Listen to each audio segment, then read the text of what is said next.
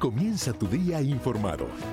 De manera clara, a través de una conversación franca y participativa. Junto a Nelson Rubio, Jolly Cuello y Gaby Peroso. Quienes están listos para iniciar Buenos Días Americano. Comenzamos. Buenos días, americanos de costa a costa en toda la nación americana, para toda la gente que hasta ahora nos ve, nos escucha en todo el país a, través de las diferentes plataformas. Y como siempre, acompañándome a esta hora igualmente nuestra colega Jolly Cuello. La Gaby la tenemos en la noche ahora trabajando acá en la radio temporalmente, ¿no? Claro que sí, estamos eh, haciendo tiempo extra aquí todos, ¿no? Porque yo también estoy ayudando a Lourdes que está en una asignación especial. Tenemos uh, muchas cosas buenas para ustedes aquí en Americano Media, así que nos turnamos todos los cosas para que tenga siempre información a la mano. Bienvenidos a Buenos Días Americano. Aquí estamos en este miércoles, mitad de semana y ya casi quincena. Con esos números económicos, yo creo que la gente está contando que llegue el dinero pronto a las cuentas bancarias. A 7:39 minutos en la mañana, hora del este en Estados Unidos. El saludo a todos los que nos sintonizan a esta hora de costa a costa en toda la nación americana y, por supuesto, a usted que en cualquiera de nuestras plataformas está pegado a Americano Media y a este programa Buenos Días Americano. Conversábamos más temprano, Yoli, del tema de la economía, la situación horrible ciertamente la inflación interanual uh, de la manera en que se comportó, 8.3%, y lo terrible que fue para la Bolsa de Valores de Estados Unidos, Wall Street, uh, cerró su peor día en más de dos años, eh, eh, increíblemente, y con una caída de un 3.5% en todos los indicadores, algo que es alarmante, ciertamente, ¿no? Así es que si usted se va a retirar y tiene su foro banque, mejor respire profundo y espere un poquitito más. Pero vamos a hablar con un experto para que nos ayude a descifrar un poco más esto, y la consecuencia es intereses más altos. Está Daniel Di Martino, él es economista y también miembro del Job Creation Network. ¿Cómo estás? Bienvenido a Buenos Días, Americano. Hola, muchas gracias. Buenos días. ¿Cuál es tu conclusión de este reporte que se eh, dio a conocer en lo que tiene que ver con, con la inflación en el mes de agosto? 8.3. Los expertos esperaban 8, pero es que 8 también seguiría siendo alto. Sí, lo, el, la conclusión es que la inflación se ha solidificado, es decir, que ya no está siendo impulsada por los precios de la energía, sino que está siendo impulsada por los precios de todas las demás cosas que consumimos, la vivienda, la comida, eh, las cosas que compramos de bienes y servicios, desde corte de cabello hasta las cosas que compras en el, supermercado que son importadas de China, en las que se producen acá. Y eso es lo preocupante y es lo que va a impulsar a la Reserva Federal a aumentar las tasas de interés a la velocidad que lo estaba planeando incluso mucho más rápido de lo que lo estaba planeando. Claro, pero es que en esa cifra inflacionaria de 8.3 no está lo que tiene que ver con la comida y con la vivienda, ¿no? Entiendo que tú estás mencionando que se está solidificando y si la Reserva Federal va a seguir aumentando las tasas de intereses, ¿qué queda para la clase media americana? Bueno, en verdad es mejor que la Reserva Federal aumente las tasas de interés porque si no, no vamos a controlar este tema de la inflación y eso es lo que está de verdad dañando a, las personas. Si es verdad que si tienes pues alguna deuda de tasas de interés variable o quieres comprarte una casa este año o el siguiente o en el 2024, pues no es el momento. Pero bueno, hay que, este es el precio que tenemos que pagar para, para el gran beneficio que es estabilizar la inflación a largo plazo. Tratando de entender, porque eh, y mencionaba, si vas a comprar una casa, si tratas de hacer algún tipo de inversión y, y es una situación que verdaderamente preocupa. Sin embargo, e, estas estadísticas, y, lo mencionábamos ayer y yo un poco disgustado decía, lo que pasa es que no es real lo que se está planteando, porque además de que se esté hablando de la inflación, como decía, eh, eh, estamos en recesión, todo lo que eh, se está viendo, pero el que no se contempla a la hora de hablar en economía, y quiero tratar de tener la opinión tuya obviamente mucho más profesional y como experto, ni de los gastos del combustible, ni de los gastos del, del, del, día a día del, del ciudadano común, el gasto de la renta, el gasto de los alimentos, que sí se dispara. Lo único que ha bajado es el combustible medianamente, sin embargo, todo lo demás sigue subiendo. Sí, bueno, es importante notar una cosa. Tenemos inflación del 8,3% a pesar de que el precio de la gasolina disminuyó significativamente en el mes de agosto. Lo que, eh, eh, y justamente por eso remarqué que se ha solidificado la inflación. Es decir, a pesar de que incluso si el mes que viene y todos los meses que viene sigue bajando el precio de la gasolina, no es suficiente para disminuir la inflación porque el precio de todo lo demás está aumentando mucho más rápido. Y justamente por eso es que no podemos seguir culpando el tema de la inflación en Putin o en Rusia es 100% causado por razones domésticas, no por cosas que están pasando en el exterior ya. Ahora hablemos un poco de ese desplome ayer de la Bolsa de Valores. Claro, la Bolsa de Valores entendió al ver el reporte que la cosa está mucho peor de lo que pensábamos y que, y que pues simplemente hay demasiada demanda doméstica y la Reserva Federal al ver ese reporte de la inflación lo va a interpretar de la misma forma y van a aumentar las tasas de interés y pues eso obviamente disminuye el valor presente de las ganancias futuras de las empresas al, al aumentar las tasas. ¿Y cómo se va a hacer para enfriar ese mercado laboral? Porque si bien es cierto, hay una cantidad de puestos que no se están llenando y algunos expertos, no sé si tú coincides con ellos, señalan que eso también es parte de lo que está contribuyendo a la inflación, en el sentido de que si hay disponibilidad laboral en otra parte donde te tienen que pagar más, pero hay otras personas que no pueden aumentar el salario, se crea como un círculo allí, ¿cómo se va a cerrar? Claro, ok. Ah, bueno, aquí hay dos conceptos importantes. Uno es el de la oferta agregada y otro es el de la demanda agregada. Nosotros ahorita tenemos mucha inflación porque hay mucha demanda agregada. Es decir, se, le, se creó mucho dinero de forma artificial que la gente empezó a gastar y se, y se está creando más dinero ahora con lo de la deuda estudiantil. Y, y, pues eso genera que la gente compre cosas y si no hay forma de producir más de esas, pues va a tener que aumentar los precios las empresas. Ahora, también hay una, se está restringiendo la oferta, es decir, que aumenta la producción y bajen los precios porque hay más competencia, ya que a pesar de que pues hay, hay poco desempleo, pues también hay muchísimos, como dijiste, eh, puestos de trabajo disponibles que no se han llenado. Si tuviéramos personas para llenar esos puestos de trabajo, pues aumentaría la, la producción y disminuiría la inflación. Entonces, aún si se ralentiza el mercado laboral, eh, pues si tú eres una persona que tiene un título universitario, la realidad es que aun si la Reserva Federal aumenta las tasas y entramos en una recesión más grave, pues no va a haber mucho, no te va a afectar mucho. ¿No te va a afectar mucho?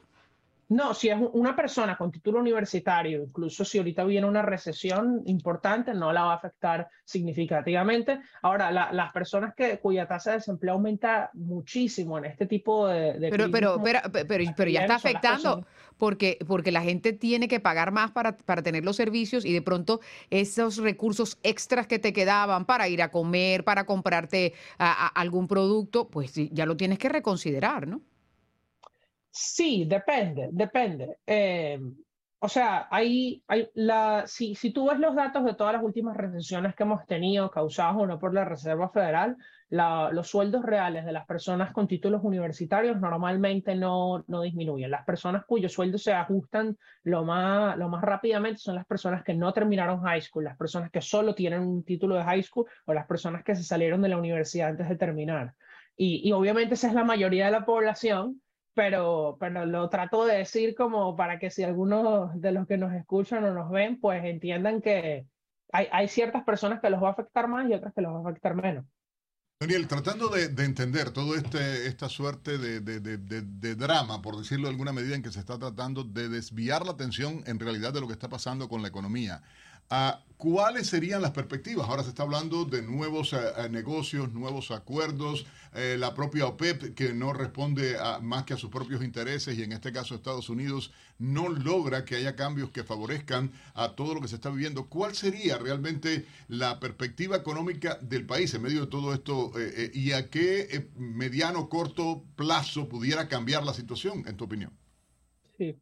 Yo, yo, veo estancamiento de aquí a los próximos, en el corto plazo, en los próximos año y medio, dos, eh, estancamiento en cuanto al crecimiento económico y, y, la inflación va a seguir alta, pero disminuyendo. Y honestamente eso es lo mejor que podríamos tener sin, a menos que el gobierno decidiera cambiar de camino y de restringir el gasto y, de y eliminar regulaciones. Pero, pero si eso no pasa, pues lo mejor que nos podría pasar, desgraciadamente, es el estancamiento más la, la ralentización de la inflación gradual. Y eso es lo que está tratando de hacer la Reserva Federal, ralentizar la inflación de manera gradual y no abrupta para que no haya una, una recesión eh, importante.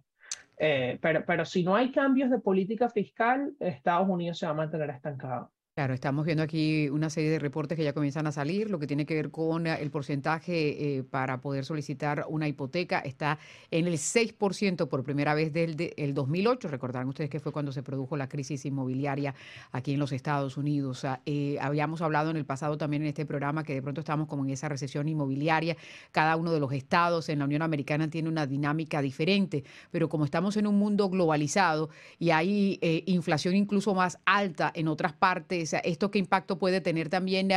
porque se prevé que para el próximo año las cosas van a estar incluso ya en recesión ya declarada sin estar con ese intercambio de definición de que sí, de que no, de que se creció o no se creció, etcétera. Sí, lo que pasa con, con pronosticar una, una, recesión importante el año, el año que viene es que todo depende también en cuanto al crecimiento de lo que pasa en el exterior, ¿no? Eh, depende mucho de lo que esté haciendo China, depende mucho de lo que esté pasando en la guerra entre Ucrania y Rusia. A pesar de que ya sabemos que la inflación nuestra ya no, ya no tiene que ver con eso, la, la tasa de crecimiento global sí. Porque si dejara de, si hoy hubiera paz entre Ucrania y Rusia y China dejara de, esas políticas terribles de, de, encerrar a la gente en su casa en ciudades enteras por, por semanas, pues el crecimiento de la demanda de otros países por nuestros productos aumentaría rápidamente y eso nos ayudaría económicamente. Eh, habría más producción de petróleo, bajaría los precios de la energía aún más. Entonces, entonces eso no, nos estimularía. Daniel, Daniel te contradices, me perdonas porque estaba escuchándote al principio y hablabas y decías que no, ah, eh, eh, o sea, no tratar de justificarnos con la situación en, en Rusia, en Ucrania, en, en cualquier otro lugar, y centrarnos en los problemas que tenemos internamente en la economía. Estás hablando, o sea, y, y ahora medio que dices, bueno, ¿por qué esto está así? ¿No crees que sea una eh, ambigüedad ¿no? En, lo que estás diciendo o en la postura que tienes? Porque eh, o se tiene en cuenta lo que tenemos de verdad y los problemas que tenemos en Estados Unidos que son bastante y, bastante graves, ¿no? Desde el punto de vista de prospección petrolera, de desarrollo de la industria alternativa, el propio manejo de la industria en el país, el éxodo de, las grandes industrias hacia otros lugares y otros temas, obviamente, eh, que tienen incidencia. Pero si vamos a justificar de nuevo con esto que está ocurriendo en el exterior, como que es contradictorio, ¿no? ¿No te parece? Lo que estoy diciendo es que si todas las cosas en el exterior se mantienen como están ahorita, Estados Unidos se va a mantener estancado a menos que cambie sus políticas. Pero existe un escenario donde mantenemos nuestras políticas negativas para el crecimiento y la economía se recupera parcialmente por cosas que de suerte que pasen en el exterior como también existe un escenario donde, lo pero eso es en cuanto a crecimiento. Lo que está diciendo el principio es que en cuanto a inflación, incluso si las cosas se recuperan en el exterior, nuestra inflación no se va a estabilizar. Eso es una cosa separada del crecimiento económico, la inflación que es lo que nos está impactando directamente, que es lo que siente uno en el día a día, ¿no? Eh, claro que sí. Y, y todas esas variables eh, eh, que no dependen y no dependen directamente de los Estados Unidos, pero, pero al final sí. En lo que tiene que ver con el petróleo, que mucho se hablaba, y de hecho eh, la propia secretaria del Tesoro de los Estados Unidos, Janet Yellen, no descartaba que se pudiera producir un aumento una vez más en los precios de, la gasolina. Aquí por lo menos ha estado subiendo como un par de centavos después de los altos costos que, que sufrimos al comienzo del verano. ¿Eso también podría alterar un poco todos esos pronósticos? Eh, sí, por supuesto, si aumentara aún más los precios de la gasolina, pues no, y, sí, imagínate, si ya tenemos inflación del 8,3 con la gasolina bajando, imagínate la inflación que vamos a tener si ahora la gasolina empieza a subir de nuevo. Eh, entonces estaríamos viendo tasas de inflación encima del nuevo y quizás lleguemos al 10 por, primera vez en décadas. Y, pues eso sería de verdad que, terrible, pues generaría aún más problemas en el mercado eh, de, viviendas, generaría mucho más problemas para, obtener préstamos de negocio y, la, Reserva Federal, la Reserva Federal tiene que entender que después de este reporte de la inflación no hay excusa alguna para, seguir, para dejar de aumentar las tasas, tienen que, tienen que aumentar las tasas de una forma mucho más rápida de lo que lo estaban planeando. Ahora, otro punto que, me gustaría que, analizaras, porque eh, las políticas que se adoptan desde el punto de vista eh, del Ejecutivo y del Legislativo también son importantes. La tendencia que hay, y, eso se está viendo en los diferentes gobiernos locales a, raíz de la dificultad que existe en materia de los costos de los alimentos y de la vivienda, es a, facilitar subsidios para las personas que no están en esa categoría que mencionabas, que de pronto no son eh, universitarios, ¿no? y eso, ¿en qué, ¿en qué beneficia o perjudica a a, que se recupere rápidamente la economía? Bueno, esta, la, situación del 2008 ocurrió en parte porque se estaba eh, permitiendo que personas que no tenían eh, de verdad la capacidad de repagar sus préstamos obtuvieran préstamos para viviendas. Y si cometemos el mismo error ahora de darle préstamos a la gente sin verificar su crédito eh, y, sin, y sin tener cuidado a través de la industria bancaria por temas de subsidios de Fannie Mae y Freddie Mac, pues eso claro que beneficiará a esas personas en el corto plazo, pero los va a perjudicar a ellos y al resto de todos nosotros en el largo plazo, porque después cuando unas personas dejen de pagar sus préstamos, pues el banco va a perder dinero y después si el banco pierde dinero también la bolsa y, y pues se, se eh, esparce por toda la economía, las consecuencias de eso depende de lo, dependiendo de lo grande que, que sea. Entonces, nunca es una buena política para el Estado subsidiar los préstamos a las viviendas como lo, lo hizo en el, antes del 2008 y como todavía eh, de forma parcial se hace a través de, de cosas en, en, los impuestos, porque estás al final distorsionando la, cómo se comportan los consumidores.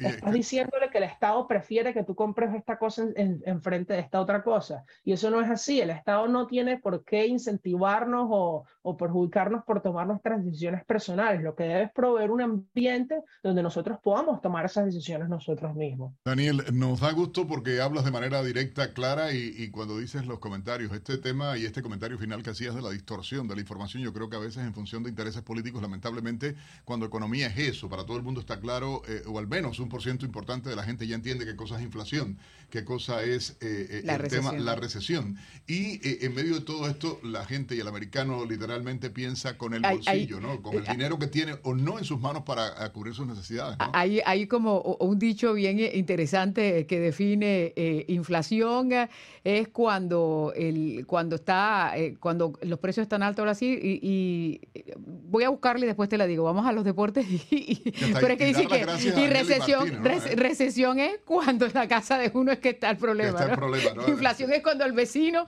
se queda sin trabajo recesión es cuando uno se queda sin Y trabajo ya me todo. Daniel, muchísimas gracias por este contacto a través de Buenos Días Americano y de verdad un gustazo compartir contigo. Y, y yo digo que sí, ¿no? Gente joven, eh, talentosa como él, un estudioso, Claro. una persona que conoce, siempre Gracias a usted. es bueno tenerlo con nosotros acá en el programa. Vamos a los deportes. ¿Ya usted está lista o no? para- Sí, sí, sí, claro, ya, ya, ya, ya. Ya La, re- la recesión es cuando el vecino, cuando el vecino, inflación es cuando el vecino pierde el trabajo, recesión es cuando lo pierde Cuando uno. uno lo pierde, ¿no? Ahí va directamente. Vamos con la información deportiva en Buenos Días Americano. Goles, batazos, canastas, triunfos y derrotas. Actualízate del acontecer deportivo junto a Diego López, la cápsula deportiva de Americano.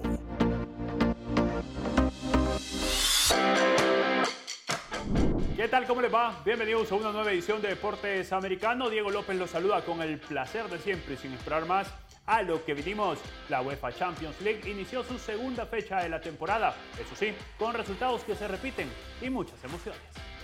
En el Allianz Arena, el Bayern Múnich volvió a ratificar su paternidad ante el FC Barcelona, que a pesar de haber mostrado buenas formas y llevado peligro a la meta defendida por Manuel Neuer, terminó perdiendo el encuentro 2 por 0, con los goles de Lucas Hernández a los 50 minutos y 4 más tarde del Leroy Sané, quien sentenció la victoria de los teutones, que desde el 2015 no caen frente a los culés. Por supuesto que la mayoría de focos estuvieron tras Robert Lewandowski, quien volvió a su ex casa y fue recibido de buena manera. Tuvo chances de gol, pero no pudo celebrar vestido de blaugrana. Al final se cumplió el dicho, el Barcelona jugó como nunca y en Alemania, frente al Bayern, perdió como casi siempre. Estoy cabreado, no me gusta perder, esto uno. Y luego que, que no, que no lo hemos merecido. El año pasado cabreado porque, porque fueron muy superiores a nosotros. Hoy yo creo que hemos sido mejor que el Bayern. Otro partidazo fue el que nos regalaron en Anfield Road el Liverpool ante el Ajax. Los Reds iniciaron ganando gracias a un gol bien a lo inglés, despeje del meta, prolongación, asistencia y a celebrar Mo Salah para el 1 por 0. Sin embargo, el ganés Mohamed Kudus con un zurdazo al ángulo igualó el tablero antes de irse al descanso y cuando todos firmaban el empate apareció Joel Matip para darle los tres puntos a los locales. Sí, la pelota pasó toda la línea de gol. En otros encuentros, el Victoria Pilsen cayó en casa 0-2 ante el Inter de Milán. El Sporting sorprendió a todos venciendo 2 por 0 al Tottenham. El Bayer Leverkusen le pegó 2 por 0 al Atlético de Madrid. El Marsella no pudo en su casa ante el Eintracht Frankfurt, que se llevó la victoria 0 por 1. Y el Porto fue avergonzado en su casa 0 por 4 ante el Brujas de Bélgica. Pasamos a otra información porque Gerardo el Tata Martino dio a conocer la convocatoria de jugadores para los partidos amistosos de México ante Perú y Colombia el 24 y el 27 de este mes respectivamente. Son 31 futbolistas los llamados, donde quizás la mayor novedad es la presencia de Rogelio Funes Mori, quien ha estado fuera de las canchas en el último mes. Del total de convocados, 19 jugadores son de la Liga MX, donde destacan Memo Ochoa, Alexis Vega, Uriel Antuna y Henry Martín, mientras que el resto militan en el extranjero. La selección mexicana tiene la obligación de volver a conectar con su afición tanto en Estados Unidos como en su propio país, donde la imagen ha quedado golpeada tras las últimas acciones. Momento de hablar del mejor baloncesto del mundo y también del mundo boxístico, que tiene una de las grandes peleas este próximo fin de semana. La NBA anunció una dura sanción sobre el presidente de los Phoenix Suns, Robert Sarver, quien desde noviembre del 2021 estaba siendo investigado por la liga luego de ser acusado de comentarios racistas y maltratos. Luego de más de 70 declaraciones de sus empleados, el propietario del equipo fue penado con un año de suspensión y una multa de 10 millones de dólares, la máxima multa posible, además de tener que cumplir un programa de capacitación sobre respeto laboral. Y a días nada más para que se vuelvan a subir al cuadrilátero, Saúl El Canelo Álvarez y Gennady Golovkin sostuvieron el primer careo en Las Vegas, pero no fue en la arena, donde será la tan ansiada trilogía de su rivalidad. El intenso cara a cara que tuvieron el mexicano y el kazajo fue en el icónico MGM Grand, donde se miraron a los ojos por más de 20 segundos y dejaron ver las grandes ganas que tienen de ponerse los guantes. Una de las peleas más esperadas del año, sin lugar a dudas. Hasta acá la actividad deportiva. Gracias por haberse informado en Deportes Americano. Un abrazo grande para todos y como les digo siempre, sean felices.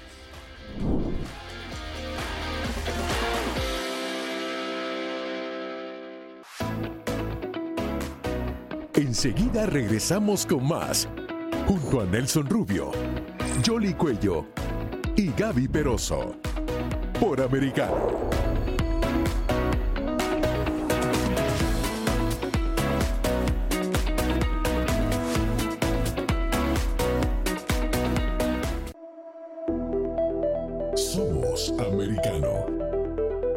The Hispanic voters are more and more turning to candidates with the MAGA message. Leftist billionaire George Soros and his minions thought they could silence Hispanic conservative radio hosts, and he was wrong. All he did was promote them to a national audience at Americano. It will be great to hear these respected voices in August on national TV as well as radio.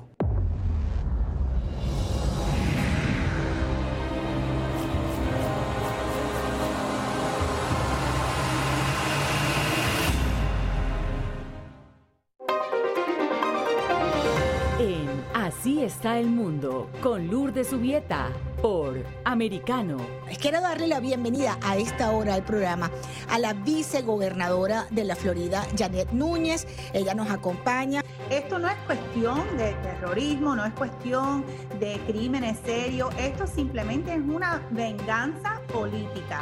Y yo creo que la administración Biden, como bien estabas explicando, está tratando de confundir, está tratando de, de dejar que uno se dé de cuenta los problemas serios que están existiendo hoy día debido a la política desastrosa de Biden, tanto en la frontera, con las drogas, con el tráfico humano, con la recesión, con la inflación que estamos viendo, lo más alto en 40 años, los precios en los supermercados que ya no uno no daba. De lunes a viernes a las 11 a.m. Este, 10 Centro, 8 Pacífico, por Americano.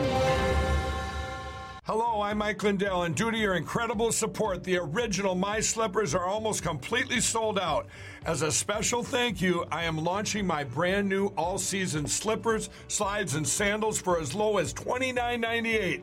This is a limited time offer, so go to mypillow.com or call the number on your screen. Use your promo code, and you'll get all my new footwear for as low as $29.98.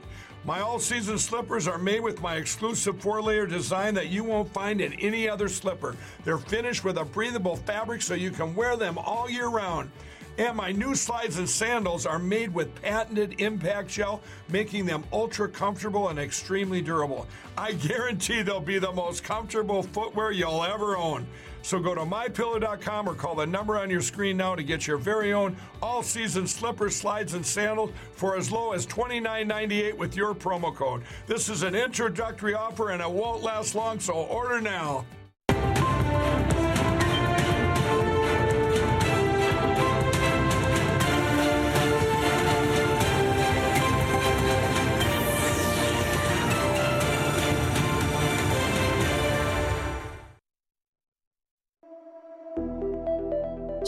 Patriots Americano. Hey, Patriots. Americano Media is absolutely annihilating George Soros's once conservative Radio Mambi. Their whole morning lineup is coming over to Americano. Hispanic voters are coming to MAGA in droves, and Americano is a huge, major part of that. Keep crushing, keep winning, MAGA.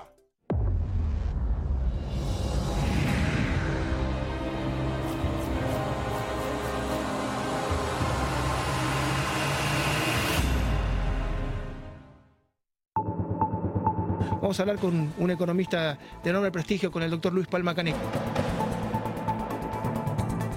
Hay sectores que sufren más que otros, por ejemplo, sin duda la construcción, la venta de casas, la venta de autos, bienes durables, etcétera. Pero lo importante es que no se pare la producción en general es agradable que baje la construcción porque implicaría un poco más de desempleo, pero igual estamos en 3,6 en desempleo en Estados Unidos. Al bajar a la demanda de empleo para la construcción, eso va a ayudar también a que los salarios no sigan subiendo en términos reales y esto va a ayudar también a la inflación. Es el costo de bajar la inflación. Si uno no baja la inflación con políticas monetarias y fiscales, el ajuste es mucho peor, digamos, porque lo hace el mercado y uno no lo puede controlar. En Conosur, con Marcelo López Macía. De lunes a viernes a las 10 a.m. Este, 9 Centro, 7 Pacífico. Por Americano. En Así está el mundo, con Lourdes Subieta.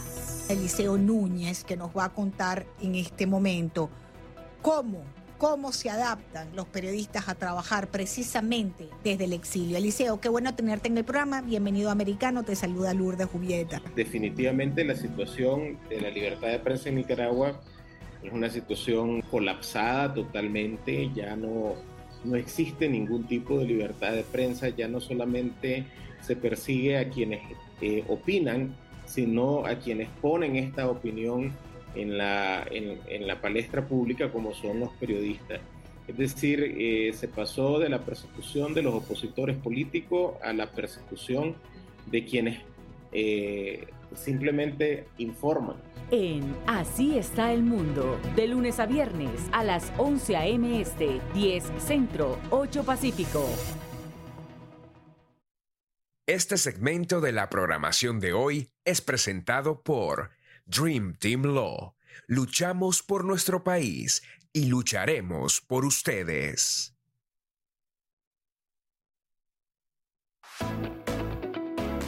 Estamos de vuelta con la revista informativa Buenos Días Americano, junto a Nelson Rubio, Jolly Cuello y Gaby Peroso, por Americano. Estamos de vuelta en Buenos Días Americano y un tema, bueno, como padres que realmente a uno le da sensibilidad, eh, porque también yo creo en la libertad de las personas de hacer lo que quieran, pero cuando se trata de niños me parece que es abominable realmente eh, algunas de las teorías que se están defendiendo desde el punto de vista ideológico o tomándolo como tema eh, político, y es esto del cambio de sexo en el niño, las cirugías, es una suerte de locura, ¿no? Lo que está ocurriendo y ha salido información que realmente para mí en lo personal es alarmante. Está relacionada con lo que denominan la supuesta afirmación de género, y es que cuando los jóvenes que todavía están en ese proceso de identificación sexual, pero que de pronto tienen algún tipo de inclinación en ese desarrollo en el que se encuentran, pero que automáticamente, y eso eh, incluso eh, había una estadística alarmante, porque muchos de estos jóvenes que tenían esas dificultades eh, terminan hasta suicidándose, ¿no?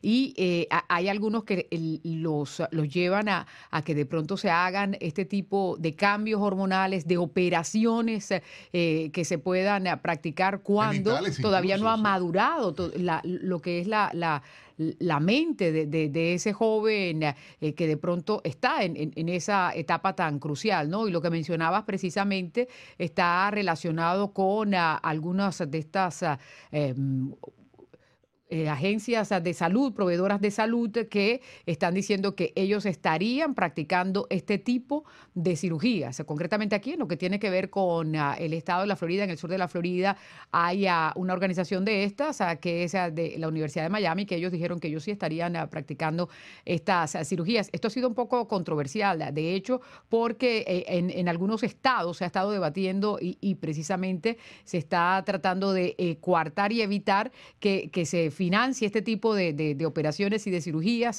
eh, cuando se trata de, jóvenes que todavía no tienen la identificación como plena para tomar una determinación que va a ser es irreversible? Es aberrante hacerle una niña, una adolescente, una eh, mastectomía. Eh, eh, entiende doble. Eh, o sea los pechos quitárselo a una niña porque sencillamente yo digo me parece aberrante. Yo creo que la mujer puede tener la preferencia sexual y, y ese es mi punto de vista que le dé la gana. Yo en eso aplaudo y que cada cual viva y que cada cual sienta y que cada cual. Ahora no puedes querer imponer como una agenda política algo que me parece también aberrante porque como tú decías no es la capacidad de un niño. Y ahora lo peor esta institución el hospital ah, en, en este caso la Universidad de Miami con el sistema de salud que tiene solamente uno de los dos padres que autorice, que dé el consentimiento para que se haga esto, ya ellos lo toman como positivo. Me parece aberrante. Puede haber un padre y una madre que piensen de manera distinta, puede haber, o sea, no sé, pero ya meterse y querer hacer e imponer esto desde las aulas, en las escuelas, pero que un hospital además tenga este tipo de situación, yo creo que es, eh, y, y uso la palabra porque me parece de locos, o sea, operar a una niña que todavía no tiene eh, definido mil cosas, o, o, eh, los propios genitales, que además voy a buscar el título, que como lo dice acá, textualmente, afirmación genital de género. Perdón, una cosa tiene que ver con la, eh, la sexualidad, el sexo, y lo otro es que el, el órgano está allí porque es para una necesidad, porque existe, o sea, yo no sé, me parece, perdonen mi ignorancia tal vez, ¿no? En este sentido, pero me parece aberrante que quieran hacer esto y que lo vean como una gran fiesta y como la celebración de la comunidad LGBTQ y todo lo demás. No, no me parece correcto. Ya les digo, cada cual que sea libre de amar, de disfrutar, de tener relaciones sexuales con quien le dé la gana, pero de ahí a meterse con los niños y en edad temprana tomar decisiones que pueden afectarlo, y tú lo decías, las estadísticas indican en muchos casos de niños que son sometidos a estos tratamientos con hormonas o que son sometidos a estas operaciones, terminan suicidándose por incomprensión, por, por todo lo que esto representa. Claro, porque, eh, y estamos hablando también, por supuesto, de hormonas que eh, eh, le, generan a ellos a cualquier tipo de reacciones. Y quizás, y mencionabas un punto, ¿no? La preferencia sexual de las personas puede ser respetada y cada quien puede hacer con su vida lo que quiera. Cuando se trata de menores de edad y cuando se trata de adolescentes, y creo que eso es un proceso evolutivo que tiene el, el ser humano, que está en esa exploración sexual y que está tratando de definir de pronto, lo que hay que dejar es precisamente eso, que sea de una forma natural y que explore y cuando ya tenga una, una conciencia, un uso de razón o una mayoría de edad, pues determine qué es lo que quiere hacer, que eso es parte quizás de la controversia también que hay, porque si lo hacen a, a tan temprana edad, hay unos procedimientos de estos que son irreversibles y que después eh, eh, puede tener esa consecuencia y... y, pues, Pero es que el nombre mismo eh, es cirugía de afirmación, ah, dice genital de género. Perdón. ¿Entiendes? Hasta el nombre me parece eh, cosa de locos. Y yo digo, y estoy a favor, y lo repito, no tengo nada contra nadie de la comunidad LGBTQ, no tengo nada con- No, no, no, no, no es ese el tema. El tema es que tú no puedes utilizar eh, eh, esto, porque me parece abusivo, me parece realmente, y los padres, hay una suerte de locura, ¿no? Tú puedes aceptar que tu niño tenga la inclinación o la preferencia sexual que le dé la gana, pero de ahí aceptar a que quirúrgicamente tú le modifiques su cuerpo en función de no sé qué. Perdón. Claro, y eh, vamos a leer textualmente lo que, lo que no- nos colocaron aquí en la producción. Dice, el Floridian Press ha revelado que el sistema de salud de la Universidad de Miami ha admitido que realizará procedimientos quirúrgicos, incluida la cirugía de afirmación genital del género y las mastectomías dobles en niños transgéneros, siempre que uno de los padres dé su consentimiento. UM Health ofrece una serie de servicios LGBTQ a las personas transexuales, como terapia hormonal de afirmación de género, ginecología, salud mental, cirugía plástica, atención primaria y tratamientos de voz, incluso si el otro progenitor se opone a que se realicen estos procedimientos médicos permanentes en su hijo. El centro solo requiere el consentimiento de uno de los padres. Es que, bueno, vamos a hablar, tenemos un experto ya en línea para poder conversar eh, sobre este tema y es el señor Nelson Albino, quien es analista político y director regional del Caribe de la Asamblea Nacional Hispana Republicana. Eh, Nelson, eh, buenos días, bienvenido a Buenos Días Americano a través de Americano Media. Buenos días y buenos días a toda la audiencia que sintoniza aquí a través de Americano Media. Muy contento de estar con ustedes. Nelson, eh, escuchabas y mi colega Jolly Cuello hacía lectura de esta información a través eh, de eh, Floridian Press hablando de este tema. ¿Qué opinión te merece esto? ¿Cómo se ve? ¿qué, piensas de esto? ¿no? De la noticia como tal y luego vamos a entrar en otras cosas, pero de esta noticia, ¿qué piensas? Bueno, definitivamente el tema de la, lo que llamamos ideología de género, transición de género, es un tema de bastante preocupación. Eh, yo lo considero honestamente, eh, en mi opinión, abuso infantil y cuando el Estado, eh, como ocurre, ha ocurrido en otros estados liberales, que le han quitado la custodia de los niños a padres que se han negado a realizar este tipo de intervenciones, es preocupante, tenemos que estar bien pendientes. Yo sé que el estado de la Florida tiene un gobernador como el gobernador eh, Ron DeSantis, que es un guerrero que está dando la batalla eh, para defender los derechos de los niños y defender también los derechos parentales de, los adultos. Así que, eh, sin duda alguna, hay que estar bien pendiente. Nelson, tratando de entender esto ah, desde el punto de vista ah, legal, en alguna medida, porque ustedes han estado trabajando también con este tema, o sea, cuando se excluye a un padre, por ejemplo, en la decisión, eh, porque dice el sistema de salud de la Universidad de Miami, ah, dice que con el consentimiento de un padre suficiente para poder hacer ese tipo de operaciones que cambian totalmente la vida, el perfil, eh, eh, en esencia cambian a la persona, porque tú dices, bueno, la preferencia sexual es una cosa, lo otro es que físicamente estás modificando. Terapia de voz, terapia de hormonas, en los genitales, el, eliminarle los senos a la niña para que parezca un varón, y, o sea, Cosas de este tipo, eh, ¿cómo legalmente ustedes lo han valorado? Que desde el punto de vista, ¿qué se puede hacer? ¿Cómo acudir a un padre que se vea eh, impactado, afectado por la decisión de la otra parte, por ejemplo? Bueno, en ese caso, lo que hay que analizar es cómo esto puede violentar los derechos parentales de una de las partes.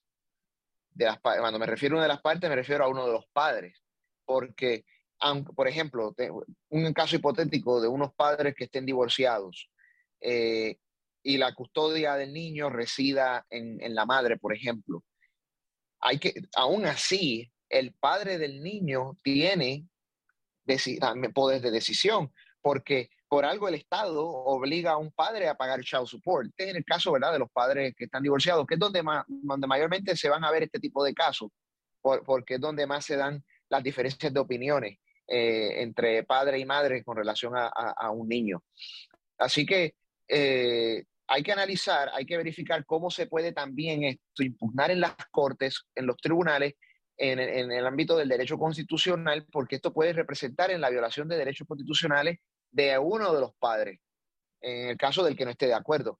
Así que eh, yo creo que los abogados deben estar bien pendientes, las organizaciones como la nuestra y cualquier organización conservadora en el país eh, o en este caso en el estado de la Florida, debe estar bien pendiente para analizando, analizando todos cuáles pueden ser los, los outcomes, ¿verdad? Cuáles pueden ser los, los resultados para impugnar cualquier violación de derecho constitucional que pueda representar este tipo de, este tipo de determinaciones que tomen proveedores de salud o instituciones como la Universidad de Miami. Pero ¿tú crees que este es un tema que se va a llegar a debatir incluso a nivel eh, federal en los Estados Unidos o se va a desarrollar estado por estado? Bueno, los demócratas son expertos convirtiendo este tipo de temas en debates nacionales. Los republicanos creemos que los estados deben tener eh, la soberanía, ¿verdad? Eh, y el derecho a decidir, pero sin duda alguna, si debería ser llevado a nivel nacional, como hizo el senador Lindsey Graham eh, en el día de ayer con el tema del aborto, que él eh, quiso legislar para prohibir el aborto después de 15 semanas a nivel federal, pues seguro, porque es que de alguna forma hay que detener esta, esta barbarie, porque de la misma manera que los estados tienen el poder para decidir respetar los derechos constitucionales de los ciudadanos, hay estados como California, por ejemplo, que legislan y utilizan la soberanía del Estado, de los estados para violentar los derechos constitucionales de los ciudadanos americanos. Así que yo soy de los que creo, yo, yo creo mucho en el derecho individual de los estados, pero cuando hay situaciones de emergencia como esta, pues para eso también hay un Congreso de los Estados Unidos a nivel nacional que también está allí para debatir. Eh, puede puede llevarse a, debate nacional, todo, todo dependerá de qué tan alto llegue el, asunto. Ahora, Nelson, ¿qué dice esto de nuestra sociedad cuando estos son los temas que se están debatiendo en cuanto a un niño, un adolescente que todavía está en ese proceso de formación de lo que va a ser eh, en el futuro y están ah, con estos temas relacionados con su identificación sexual?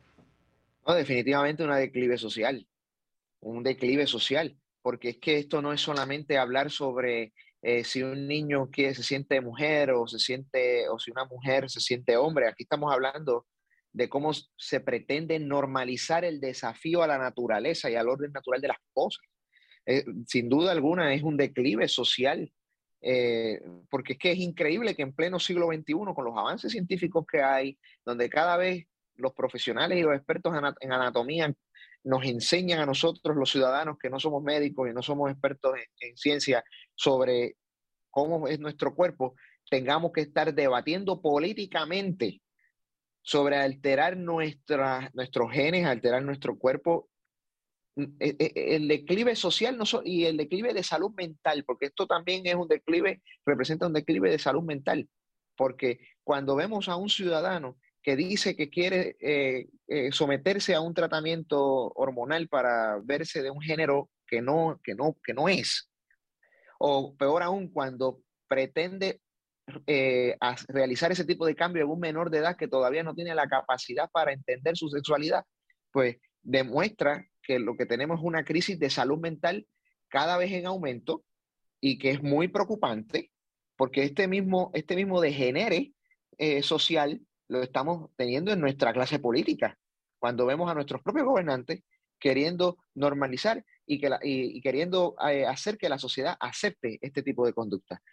Nos esperan tiempos oscuros, pero tenemos la oportunidad ahora con nosotros el pueblo de detener esto a tiempo. Nelson, eh, eh, eh, es fuerte, pero ¿cómo hacerlo? Estás diciendo tenemos, debemos, la única manera de poder implementar esto es por la vía legal, la única manera de poder lograr este tipo de cosas y leyes que a nivel de país, sobre la base del respeto a la gente, que es como yo digo, pero ahora ahí cuando ya tú violas el derecho, porque además es una decisión que una institución médica está tomando sobre la vida, la salud de tu hijo, ah, cuando te ignora como padre, tú decías, si un padre tiene que pagar el child support, sea el padre o la madre, cuando están divorciados de sus hijos, no puede corresponder únicamente un padre definir el futuro del hijo o la invasión a la salud, al cuerpo del niño en función de, de, esta agenda. Bueno, el pueblo tiene dos formas de combatir esto. La primera es cuando se trata de combatir directamente a una institución o una organización, es la parte afectada acudiendo a los tribunales. Debe orientarse con abogados que sean personas eh, rectas y, que estén del lado de la razón y del derecho y, ¿verdad? y decidan proceder contra, esta, contra estas instituciones. Eso solamente lo pueden hacer las partes afectadas en caso de que, se le, de que le violen los derechos a una, a una, a una persona. El pueblo tiene también el deber eh, eh, moral de cuando se presentan procesos electorales como las elecciones de medio término de noviembre, acudir a las urnas y elegir eh, políticos, candidatos y funcionarios públicos que estén en contra de todo esto. Eh, eh, es la manera en la que en las democracias y en las repúblicas constitucionales se, combaten este tipo de, situaciones. En cuanto al ámbito legal, pues como le digo, un tribunal no, no, no, acata un caso si no hay una parte afectada. tiene que haber una parte afectada que lleve el caso al tribunal y el, y el caso pueda transicionar en una demanda de clase o pueda convertirse en, una demanda que, que llegue a, a, a, los más altos niveles y pueda desembocar en una opinión, como es en el caso, en los casos que llegan a la Corte Suprema Federal que o a la Corte Suprema del Estado, que desembocan en opiniones judiciales que sirven de precedentes para resolver casos judiciales. Pero sin duda alguna, cualquier parte afectada que le violen los derechos debe proceder legalmente contra estas instituciones, porque es que si no lo hace, entonces ellos van a tener vía libre para realizar este tipo de cosas. O en su defecto revisar las leyes que están disponibles, ¿no? Porque también estamos hablando de entidades privadas proveedoras de salud eh, y la gente también tiene la opción de escoger cuáles son las que va a, consultar. Un punto más, Nelson, ¿cómo ves las, elecciones de, noviembre? Ya estamos a 53 días. Bueno, eh, las elecciones de noviembre, el Partido Republicano se ve, se, perfila sólido para tomar la mayoría congresional, en, en Cámara y Senado, pero eso no significa, eso no significa que todo está ganado eh, una, reciente encuesta que reflejó que un alto porcentaje de electores conservadores entienden que el Partido Republicano, el RNC como tal, el Comité Nacional Republicano, no ha hecho lo suficiente en cuanto al trabajo político para eh, ganar esas elecciones. Eh, en el estado de la Florida, por ejemplo, vemos a un Marco Rubio que, que, que, que está peligrando en su escaño, increíble pero cierto, Hemos visto cómo Val Demings ha, ha aumentado su, su nivel de apoyo, lo cual es peligroso porque no podemos darnos el lujo de que el partido, el partido pierda un escaño en el Senado en unas elecciones tan críticas y mucho menos en un estado como el estado de la Florida, que es ahora mismo el estado insignia del conservadurismo y de los derechos constitucionales en, en el país. Así que eh, estamos por buen camino para ganar la mayoría, pero al mismo tiempo eh, yo en mi carácter personal veo preocupantes ciertas carreras claves donde entiendo que el incumbente debe esforzarse un poco más. Creo que Marco Rubio es uno de esos incumbentes que debe esforzarse un poco más eh, deben eh, buscar eh, ese apoyo del electorado hispano, no solamente en el sur de la Florida, también debe enfocarse en la Florida Central, donde vive una cantidad enorme de, electores hispanos de distintas nacionalidades, puertorriqueños, venezolanos, dominicanos, etc. así que yo creo que estamos, estamos por buen camino para, como dije, para la mayoría congresional, pero no podemos darnos el lujo de perder escaños claves como el de la Florida con el Senado y otras carreras más. Muy bien, Nelson, muchísimas gracias por estar con nosotros.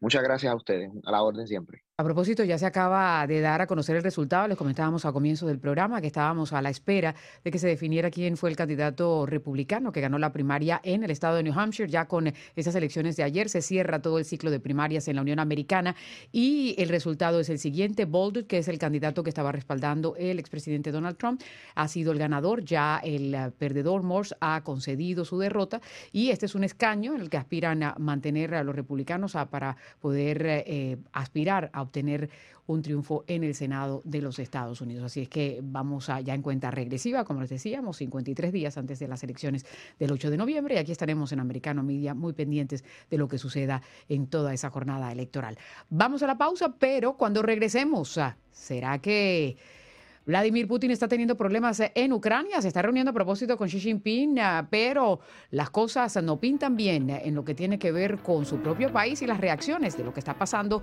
con esa invasión que ha hecho a este país.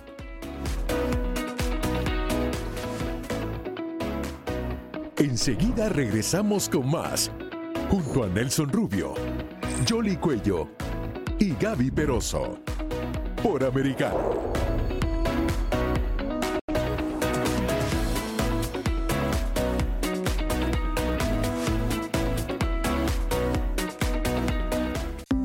Los avances científicos y tecnológicos relevantes, Internet, redes sociales y el mundo de los videojuegos en Tech Talk. Con Pablo Quiroga, conéctate de lunes a viernes, 2 p.m. Este, 1 Centro, 11 Pacífico, en vivo por Americano.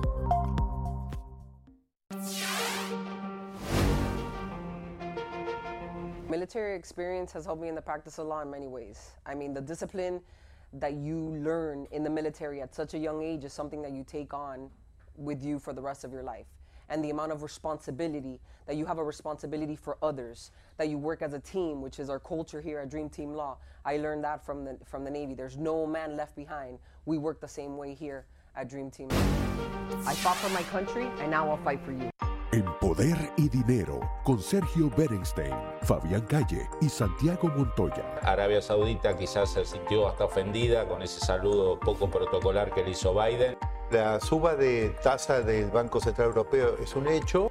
Israel necesita el visto bueno de Rusia para seguir atacando. Este programa se llama Poder y Dinero, de lunes a viernes a las 4 p.m. Este, 3 Centro, 1 Pacífico. Hello, I'm Mike Lindell, and due to your incredible support, the original My Slippers are almost completely sold out. As a special thank you, I am launching my brand new all season slippers, slides, and sandals for as low as $29.98. This is a limited time offer, so go to mypillow.com or call the number on your screen. Use your promo code, and you'll get all my new footwear for as low as $29.98. My all season slippers are made with my exclusive four layer design that you won't find in any other slipper. They're finished with a breathable fabric so you can wear them all year round. And my new slides and sandals are made with patented impact gel, making them ultra comfortable and extremely durable. I guarantee they'll be the most comfortable footwear you'll ever own.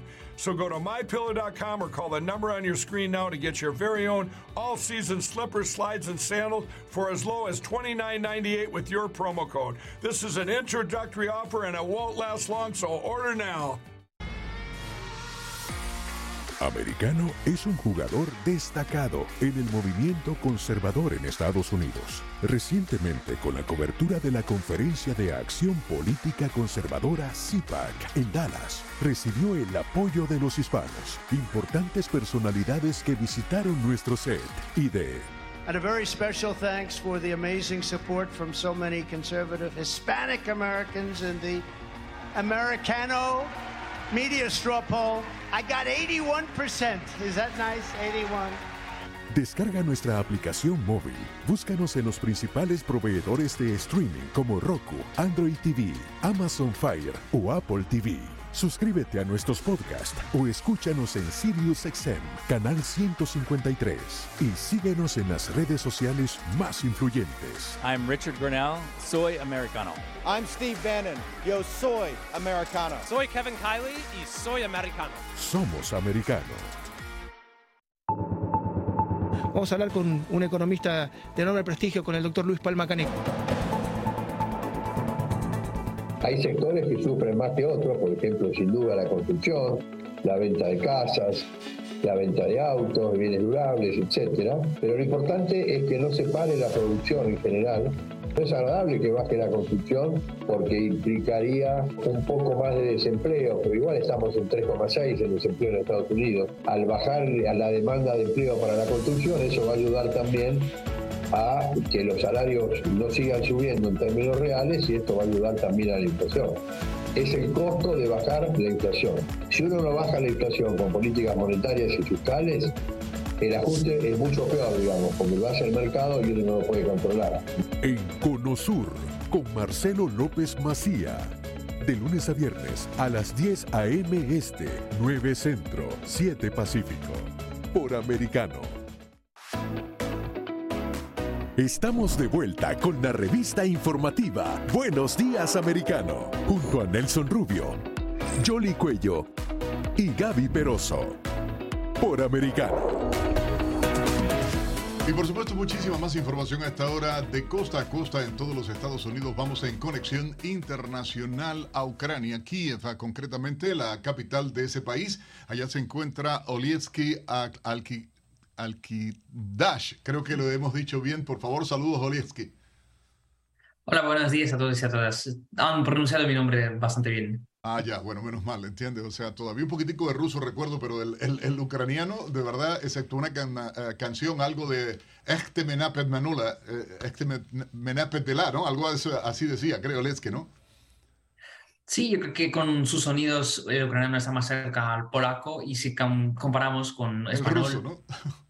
Eh, sí, mm, el ucraniano está más cerca al polaco que al ruso. Al ruso, claro. Y yo creo que parece un poco eh, como portugués y español en ese sentido, polaco y ucraniano. Pero bueno, definitivamente superas al, al, el ucraniano mío, tu español sí lo, lo supera eh, en abundancia. que un poco queriendo conversar contigo, mi colega Jolly Cuello y este servidor Nelson Rubio, tratando de entender lo que está ocurriendo en Ucrania en este momento, todas las operaciones militares, eh, la situación que se ha visto, pero desde dentro de Ucrania, que es lo que nos ha gustado de este contacto contigo ahora, ¿no? La posibilidad de conversar con un ucraniano dentro de Ucrania, eh, ¿qué percepción hay de todo lo que se está viviendo? Pues yo diría que la gente cuando escuchó de una contraofensiva grande en la región de Kharkiv, ah, todo el mundo en una cola en supermercado, en la gasolinera, en, no sé, en hospital, en la escuela, en cualquier lado, toda la gente, todo el mundo estaba mirando, escuchando las noticias y escuchando los nombres de los pueblos, de las ciudades que han sido liberadas ah, por el ejército ucraniano y todo el mundo espera la continuación de esa contraofensiva y, por ejemplo, yo tengo unos conocidos familiares en las áreas ocupadas, en la región de Donetsk, en Crimea, etc. Y ellos dicen que, ¿y cuando el ejército ucraniano llega por nosotros? Porque liberaron una parte, entonces tienen que liberar otra parte del país. Ahora, una de las cosas que ha estado surgiendo a propósito es que parece que eh, Vladimir Putin no calculó bien las circunstancias porque se estaba, y todo el mundo quiere que, que, se pueda resolver lo antes posible la situación, porque además está destruyendo Ucrania. Le habían hecho como una oferta de negociación y la había rechazado porque estaba ambicionando apoderarse de más territorio. Ahora, a raíces de lo que está pasando, que se están eh, conociendo reportes que dentro del propio Moscú están cuestionando, eh, y había a uno de los que estaba participando participando en la televisión nacional que decía que no van a ganar la guerra. Eh, esto, eh, ponnos en contexto, eh, ¿qué significa todo y cómo, cómo crees que va a avanzar de ahora en adelante? Yo creo que más o menos llegamos al momento crítico cuando la guerra ya tiene su, su, lógica y ese momento, esa liberación de la región de Kharkiv fue el momento crítico para cambiar el foco de la guerra desde la ofensiva rusa y cómo Ucrania uh, intentaba detener esa ofensiva grande en todas las regiones, en todas las partes, uh, al revés a la ofensiva ucraniana que poco a poco, paso a paso, pueblo por pueblo va a liberar todos sus territorios, uh, no solamente los territorios que han sido ocupados después del 24 de febrero de 2022, sino también los territorios que han sido ocupados antes, en 2014 en Crimea, en 2014-15 en Donetsk, en Lugansk, etc. Y por eso en Rusia cada día entienden mejor que para ellos toda la guerra en general fue un miscálculo porque no calcularon bien uh, la resistencia ucraniana, el apoyo internacional de Ucrania, etc.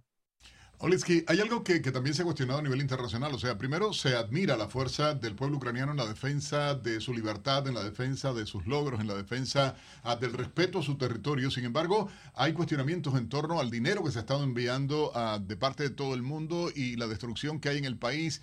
¿Cómo se ha utilizado? ¿Conoce el pueblo? ¿Cómo está? ¿Está siendo atendido el pueblo ucraniano también con ese dinero? Ah, ¿Hay algún tipo de distribución? ¿Se ayuda a la gente en medio de toda la destrucción, destrucción la escasez, eh, todo ese fenómeno? Sí, el Estado ucraniano intenta apoyar a la gente, a los refugiados internos desplazados, a la gente que se mudó desde las áreas del combate a las zonas más seguras. Uh, de cualquier manera, por ejemplo, yo conozco las personas que han sido evacuadas desde Mariupol, desde Azovstal, desde Kharkiv, desde Donetsk, etc. Y ellos reciben los pagos del Estado para, por ejemplo, apoyar a sus hijos que van a la escuela o para que paguen sus um, gastos, electricidad, luz, gas, etc. También existen muchos programas de apoyo a nivel de la residencia. Diferentes regiones de Ucrania, diferentes ciudades de Ucrania ofrecen la vivienda a los refugiados y entendemos que es nuestro reto común esa guerra y por eso nos juntamos mucho como la nación y apoyamos a la gente que tiene más necesidades, que tiene más problemas uh, sociales o económicos. Ahora, en cuanto a lo que continúa, porque eh, si bien es cierto que se ha recuperado una porción importante del territorio, el propio eh, presidente Zelensky ha ido hasta allá, hasta la zona, también se estaba reportando que, Rusia estaba realizando una serie de ataques aéreos, y no hay que eh, desestimar de pronto un Putin desesperado, ¿no? Uh, sí, usted tiene razón, pero entendemos al mismo tiempo que esta ofensiva mostró que la máquina militar rusa ya no es como era en febrero o en marzo y que ellos carecen las reservas y primeramente las reservas de, hombres, porque si quieren, por ejemplo, detener la ofensiva ucraniana en el sur, en Gerson, entonces les faltan las reservas en el norte, en el noreste o en, en sureste, etc. Por eso entendemos que cada día o cada mes uh, Rusia no tiene tantos recursos para continuar esa guerra y Ucrania con el apoyo mundial, no solamente occidental, sino mundial, uh, obviamente tiene más recursos para continuar esa guerra y por eso yo creo que la guerra va a desarrollarse en la manera más exitosa para Ucrania que antes. Y la Unión Europea acaba de confirmar su compromiso también de seguir eh, prestando la ayuda a los ucranianos. El presidente Biden va a solicitar más ayuda eh, para Ucrania y mientras tanto parece que Putin se está reuniendo con Xi Jinping en la China, que si bien es cierto no le ha dado el respaldo a Ucrania, tampoco ha cuestionado lo que ha hecho eh, Rusia con esa invasión. ¿Cómo ven esa, ese encuentro de, hoy entre Xi Jinping y Putin? Pues entendemos y hemos visto uh, durante estos seis meses de la guerra que el apoyo internacional de Rusia es muy, muy pequeño. Um, Irán, China, otros países en el mundo apoyan a Rusia, pero apoyan de forma muy, yo diría, modesta. Y lo único que tenemos es unos contactos clandestinos que Rusia sí compra algún armamento en, la, en Corea del Norte, en Irán, etcétera, en China, pero estos volúmenes de, armamento que venden estos países a Rusia son muy pequeños y que este apoyo que Rusia recibe no será decisivo para esta guerra. Yo creo que si comparamos los volúmenes de la ayuda que recibe Rusia y que recibe Ucrania, vamos a ver que Ucrania recibe dos, tres veces más ayuda.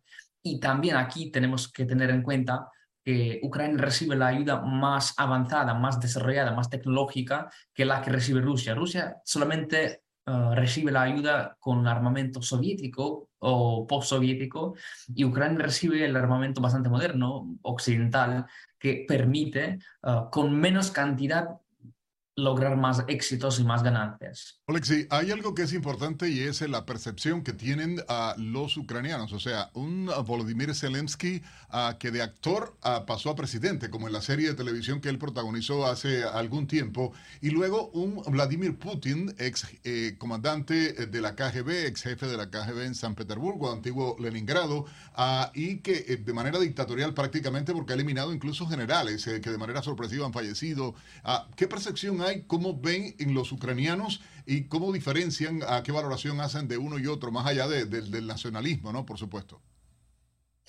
Pues en Ucrania no tenemos tanta, mm, admiración a las figuras como Putin porque entendemos que estas figuras de un político, de un líder fuerte que con la mano, con la mano dura Ah, puede gobernar un país, em, no funciona. Es que los primeros años de cualquier político de ese tipo sí quizás son buenos y la sociedad recibe más orden social, etcétera, pero después se empieza la corrupción, de se empieza la, el militarismo, etcétera, y en Ucrania no adoramos a las cosas de ese tipo, y para nosotros un, un Zelensky, un presidente de, dentro de la gente común y corriente, sí que tiene la origen muy, simple, ah, nos parece mucho más, modelo mucho más mm, interesante que un, un, líder tan autoritario, tan brutal como intenta parecer Vladimir Putin.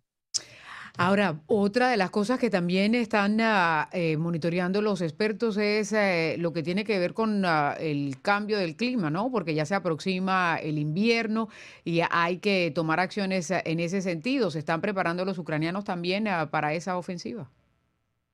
Sí, entendemos que el invierno será un reto muy, serio para todo el mundo, para la Unión Europea, para Ucrania incluso, y todo el mundo aquí en Ucrania compra la ropa templada, compra los calefactores para sobrevivir ese invierno, porque entendemos que aún con el sistema de calefacción central que normalmente tenemos en todas las ciudades, ah, será muy difícil de sobrevivir. Entendemos que vamos a tener 3, 4 grados menos de lo normal. Por ejemplo, normalmente tenemos, no sé, 21, 22 grados y vamos a tener 18, 17 grados en nuestras habitaciones. O por eso entendemos que tendremos que aguantar ese invierno, pero después de cada, cada noche llega el amanecer y para nosotros también, después de un invierno llega la primavera y llega el verano y aguantaremos todo lo necesario porque no tenemos otras opciones. Claro, el sol sale todos los días, pero hay que estar monitoreándolo todo. Seguramente. Olexi, vamos a, algo, si nos permites, personal, ¿no? Nos, llama la atención tu juventud, analista político internacional, experto definitivamente, eh, pero sobre todo ucraniano. Ah, ah, ¿Qué edad tienes? Si no es indiscreción preguntarte, por ejemplo.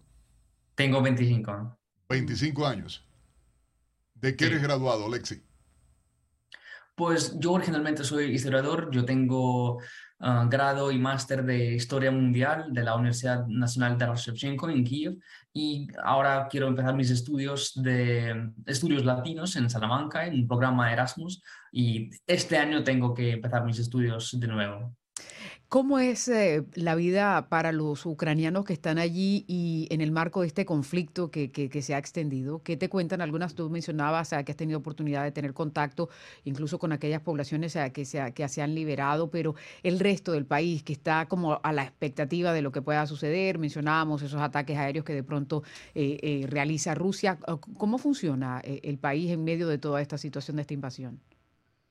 Yo creo que durante los primeros meses, um, en febrero, en marzo, en abril, la gente más o menos después del primer choque que tuvimos al inicio de la invasión, todo el mundo eligió la manera de cómo participa en esa guerra. Unos prefirieron de no, no participar de ninguna manera, otros decidieron, bueno, nosotros vamos a apoyar al ejército de forma financiera, nosotros vamos a apoyar al ejército de forma informativa, etc. Y ahora todo el mundo ya sabe qué tiene que hacer. Unos trabajan para apoyar la economía y hacen donaciones. Yo creo que la cultura de hacer donaciones eh, para apoyar el ejército ahora en Ucrania es muy fuerte y todo el mundo piensa en donar alguna parte de sus ganancias a favor del ejército. Y no importa sea una tienda de ropa o sea una tienda de, um, de celulares, de, de cualquier cosa y la gente ya sabe que, bueno, yo voy a comprar esto para mis amigos militares, yo voy a comprarles un coche, yo voy a comprarles un chaleco antibalas, cascos, radios, etc. Y ahora todo el mundo ya tiene su lugar en ese sistema, en esa estructura social y participa en esa guerra de manera posible y disponible para, para cualquier persona. Que hay algo también. ¿Cuál es la, la, la, reacción de la gente en estos territorios anexados por Rusia? ¿Tienen el deseo real de regresar a, territorio ucraniano o crees que hay un por ciento de ellos que sí son fieles a esta cuasi dictadura rusa en territorio ucraniano?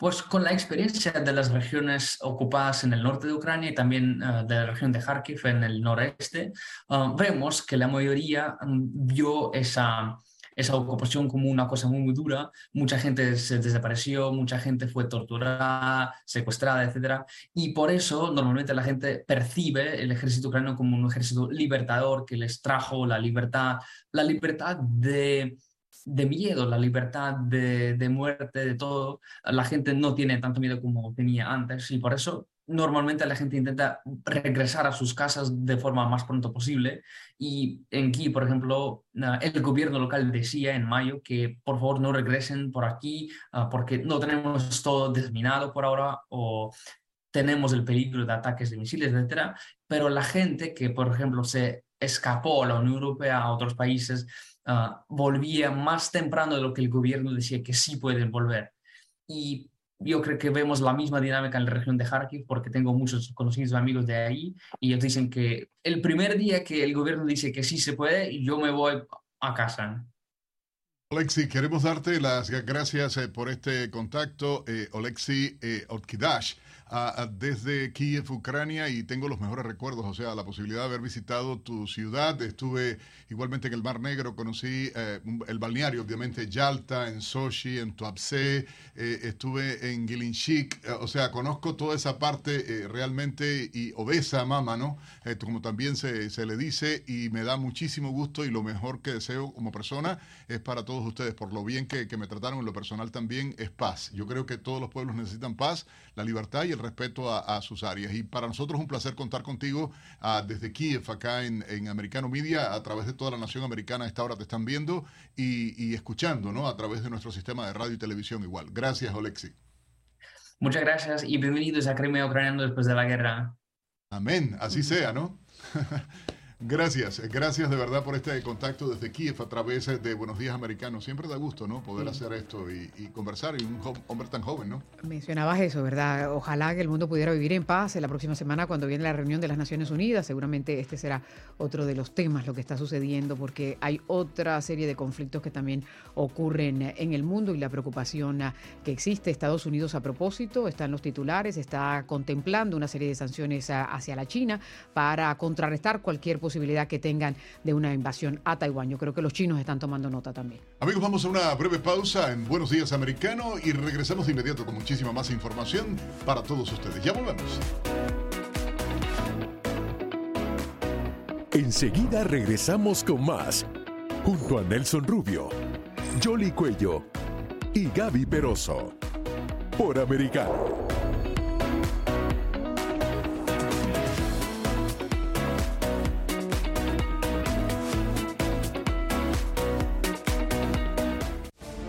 Americano.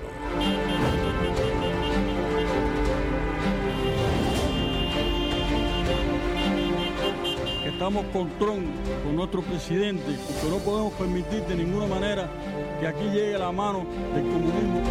Y denunciar la- y las leyes arbitrarias que está tomando aquí el FBI. Así, apoyando a Trump 100%.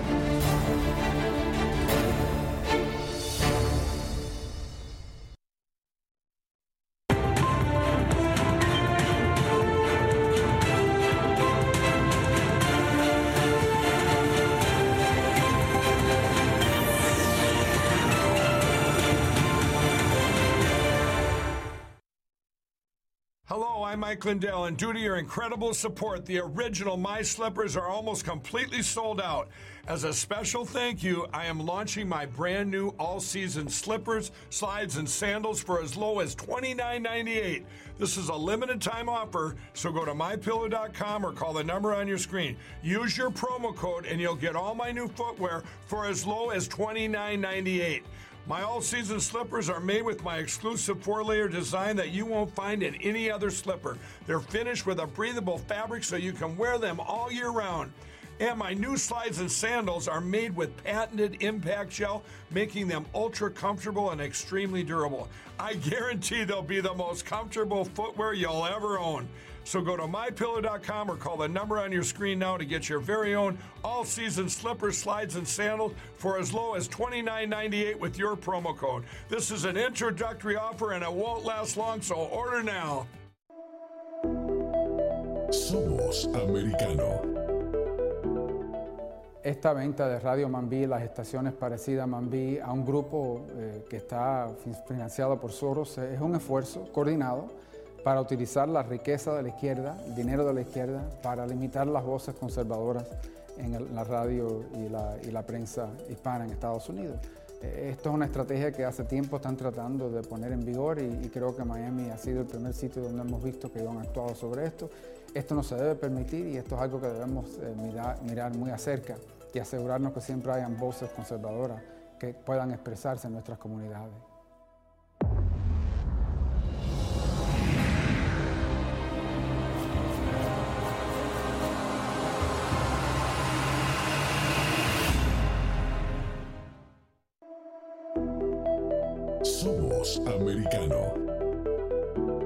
Patriots, Americano media is absolutely annihilating George Soros's once conservative Radio Mambi. Their whole morning lineup is coming over to Americano. Hispanic voters are coming to MAGA in droves, and Americano is a huge, major part of that. Keep crushing, keep winning, MAGA.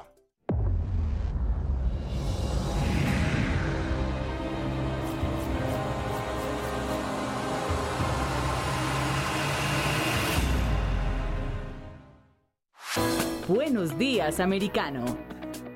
Junto a Nelson Rubio, Jolly Cuello y Gaby Peroso, ¿Bajo cuáles presidentes ha habido este problema? Obama, Biden, eh, Clinton. ¿Coincidencia, día- coronel? ¿Coincidencia? Porque ha mencionado tres presidentes demócratas. No, no es coincidencia. Recordemos que ellos no son particularmente patriotas. Ninguno eh, dio servicio militar. Clinton era evasor. Obama ha, ha hecho una destrucción total del país y ahorita Biden es sencillamente el tercer periodo de Obama. El otro día me contó un eh, militar amigo mío del Pentágono que llegó un soldado nuevo a reportarse con un sargento y el sargento lo regañó y dice, te voy a enseñar mi tarjeta de sensibilidad. El sargento le dijo lo que y si se la sacaba le iba a decir dónde se le iba a poner. Buenos días, americano. De lunes a viernes, en vivo, desde las 7 a.m. Este, 6 Centro, 4 Pacífico.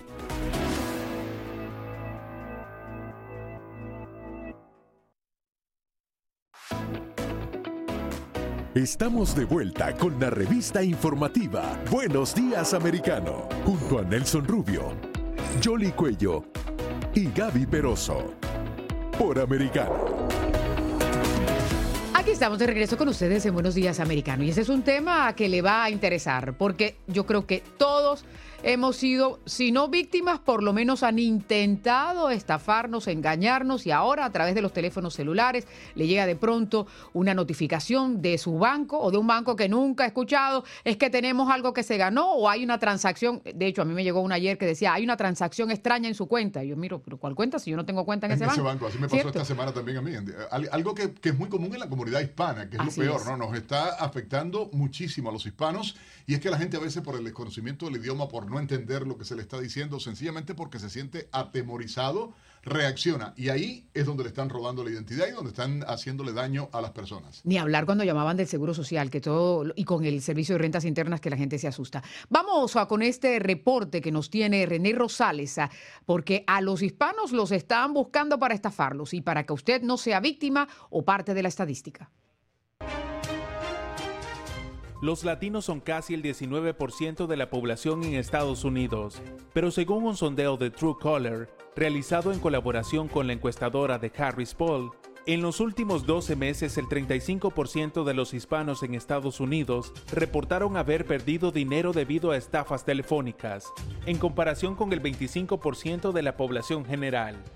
Los hispanos que viven en Estados Unidos necesitan más protección contra las llamadas de spam, indicó uno de los asesores de Truecaller. Los hispanos recurren con mayor frecuencia a las llamadas telefónicas internacionales con familiares que viven en otros países.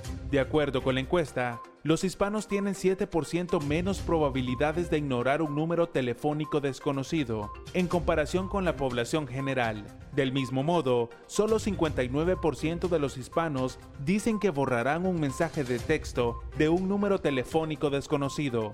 La investigación muestra que es más probable que los hispanos interactúen con las llamadas y mensajes de texto no identificados, lo que aumenta sus probabilidades de interactuar con estafadores. También tienen 38% menos probabilidades de registrarse en programas o aplicaciones que los ayudarían a proteger contra las llamadas no deseadas. De los latinos que perdieron dinero por estafas telefónicas en los últimos 12 meses, las llamadas automáticas representaron el 74% de las estafas entre los hispanos.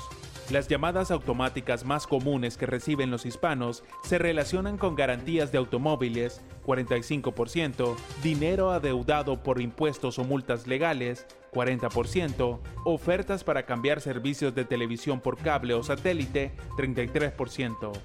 También reciben con frecuencia llamadas acerca de supuestas irregularidades con impuestos, resultados de lotería y sorteos, beneficios Medicare, avisos que se les ha suspendido el número de seguro social o inversiones en criptomonedas, las estafas de inmigración y de servicios de renta interna son temas de elección cuando se trata de los hispanos en Estados Unidos, porque resuenan mucho entre la población.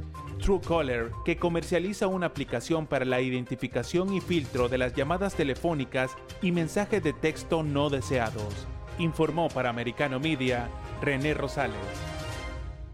René, muchísimas gracias. Ah, pues el consejo número uno, si usted no conoce el número telefónico o el mensaje de texto que le ha llegado o incluso el correo electrónico que le han enviado, no lo conteste. Para lo del correo electrónico, revise bien eh, quién origina ese correo electrónico porque las instituciones eh, tienen eso oh, muy previsto y si tiene alguna duda, llame a su banco o llame a la entidad donde cree que están eh, solicitando una información que es pertinente. Y si usted origina la llamada, no hay problema, pero si usted no la origina, prepárese porque puede tener problemas. Y no hay nada peor que un robo de identidad. Total, y es gravísimo por la repercusión que tiene esto y, es algo que estamos recomendando con fuerza. De verdad, gracias a René Rosales, uno de los productores nuestros acá, periodista igualmente de Americano Media, por este informe. Creo que es bueno informar a la gente, alertar a la gente de lo que está ocurriendo. Y a usted si nos está viendo a través de Amazon Fire, Apple TV, Roku, Pluto, Hulu, Google TV, eh, en Getter o en nuestra aplicación. Muchísima gente. Y quiero invitarles a todos que opinen también sobre la aplicación, por supuesto, a través de la internet,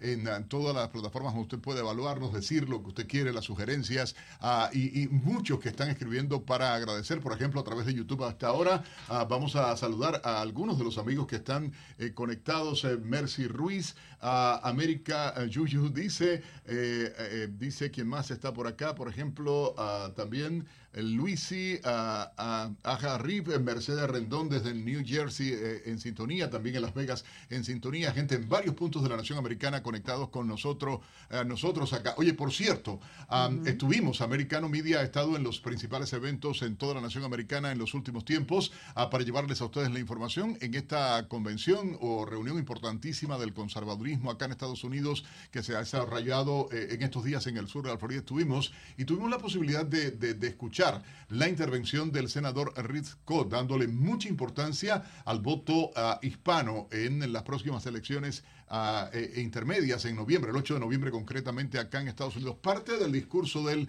justamente dirigido a nosotros los hispanos. Uh, vamos a ponérselo de inmediato para que ustedes escuchen sus declaraciones eh, durante la intervención. Ahí la tienen. I've always won the Hispanic vote. We've got Hispanic outreach programs in nine states right now. We should win the Hispanic vote. Guess what? Hispanics are aspirational. They have a faith in God. They believe in they want they, they, they believe in the dream of this country. They know socialism is bad. They want their kids to get a great education. They want to live in a safe community. They're going to vote Republican if we talk to them. So whatever you can do to make sure we win, and then push like hell to make sure we govern. So we change this country. So thank you for what you're doing. Thank you for caring so much. I'm hell bent on changing the direction of this country. I want this country to be the country my mom told me I, I was growing up in. She said, Thank God, Rick, you grew up in the, in the United States of America. Because whether you have a dime or not, you can be anything.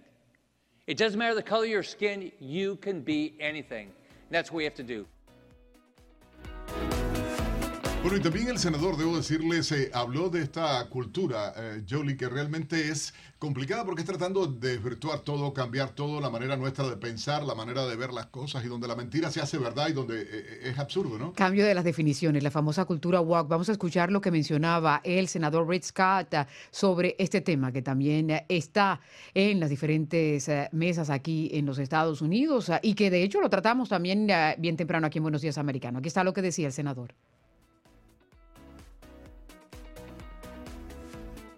The woke now controls the Democrat Party, the entire federal government, the news media, academia, big tech, Hollywood, most corporate boardrooms, and now even some of our top military leaders. They're working hard to redefine America, silence their opponents, and that means each of you. They're destroying about just about everything they touch, and they they have their hands in everything. So here's what they're trying to destroy. Just think about this for a second American history, patriotism, border security, gender, traditional morality, capitalism, fiscal responsibility, opportunity, rugged individualism, Judeo Christian values, free speech, law enforcement, religious liberty, parental involvement in schools, and even private ownership of firearms. The woke left wants all of that gone. Their goal is to end the American experiment. They want to replace freedom with their control. Ahí está, retomando esas últimas palabras ah, del senador Scott, ah, quieren reemplazar ah, la libertad por el control y por eso las elecciones de noviembre, eh, el que es el que está coordinando todo lo que tiene que ver con la victoria republicana para el Senado, van a ser cruciales eh, en los aportes que hacía en el discurso que pronunciaba en la reunión de conservadores que se llevó a cabo aquí en el estado de la Florida. Excelente listado. Yo creo que debiéramos a todos los ciudadanos norteamericanos tener en cuenta este listado que hizo el senador eh, de qué están atentando, qué es lo que están tratando de eliminar en nuestras vidas, a qué comunidad eh, hispana es tan importante y, lo definió muy bien, ¿no? La libertad de expresión, la libertad eh, y la capacidad de los padres de dirigir, la, ambición capitalista de crecer, de tener, de producir, de hacer y, todo lo demás, que en esta línea editorial de, izquierda, en esta manera izquierdista o del Partido Demócrata de tratar de enfrentar la vida y cambiarnos completamente en los conceptos, es importante. Yo, yo creo que es importante repetir esto en algún momento porque me parece que genial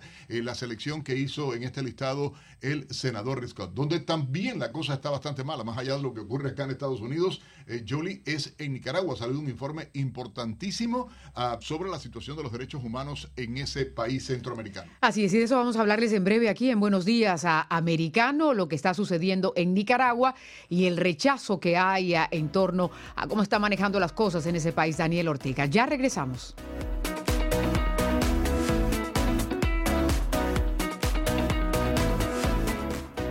Enseguida regresamos con más, junto a Nelson Rubio, Jolly Cuello y Gaby Peroso, por Americano.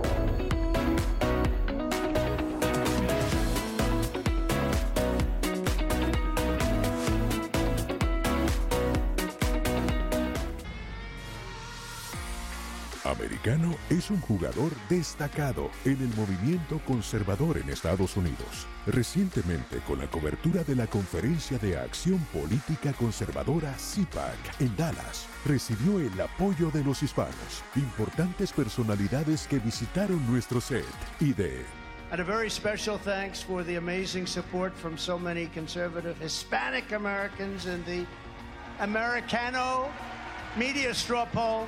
I got 81%. Is that nice? 81. Descarga nuestra aplicación móvil. Búscanos en los principales proveedores de streaming como Roku, Android TV, Amazon Fire o Apple TV. Suscríbete a nuestros podcasts o escúchanos en SiriusXM, canal 153. Y síguenos en las redes sociales más influyentes. I'm Richard Grinnell. Soy americano. I'm Steve Bannon. Yo soy americano. Soy Kevin Kiley y soy americano. Somos americanos. Los avances científicos y tecnológicos relevantes, Internet, redes sociales y el mundo de los videojuegos en Tech Talk con Pablo Quiroga. Conéctate de lunes a viernes, 2 p.m. Este, 1 Centro, 11 Pacífico, en vivo por Americano. Hello, I'm Mike Lindell, and due to your incredible support, the original My Slippers are almost completely sold out. As a special thank you, I am launching my brand new all season slippers, slides, and sandals for as low as $29.98. This is a limited time offer, so go to mypillow.com or call the number on your screen. Use your promo code, and you'll get all my new footwear for as low as $29.98. My all season slippers are made with my exclusive four layer design that you won't find in any other slipper. They're finished with a breathable fabric so you can wear them all year round. And my new slides and sandals are made with patented impact gel, making them ultra comfortable and extremely durable. I guarantee they'll be the most comfortable footwear you'll ever own. So go to mypillow.com or call the number on your screen now to get your very own all season slippers, slides, and sandals for as low as $29.98 with your promo code. This is an introductory offer and it won't last long, so order now. Buenos días, americano. Junto a Nelson Rubio, Jolly Cuello y Gaby Peroso. ¿Bajo cuáles presidentes ha habido este problema? Obama, Biden, eh, Clinton. ¿Coincidencia, día- coronel? ¿Coincidencia? Porque ha mencionado tres presidentes demócratas. No, no es coincidencia. Recordemos que ellos no son particularmente patriotas. Ninguno eh, dio servicio militar. Clinton era evasor. Obama ha, ha hecho una destrucción total del país y ahorita Biden es sencillamente el tercer periodo de Obama. El otro día me contó un eh, militar amigo mío del Pentágono que llegó un soldado nuevo a reportarse con un sargento y el sargento lo regañó y dice, te voy a enseñar mi tarjeta de sensibilidad. El sargento le dijo lo que y si se la sacaba le iba a decir dónde se le iba a poner. Buenos días, americano. De lunes a viernes, en vivo, desde las 7 a.m. Este, 6 Centro, 4 Pacífico.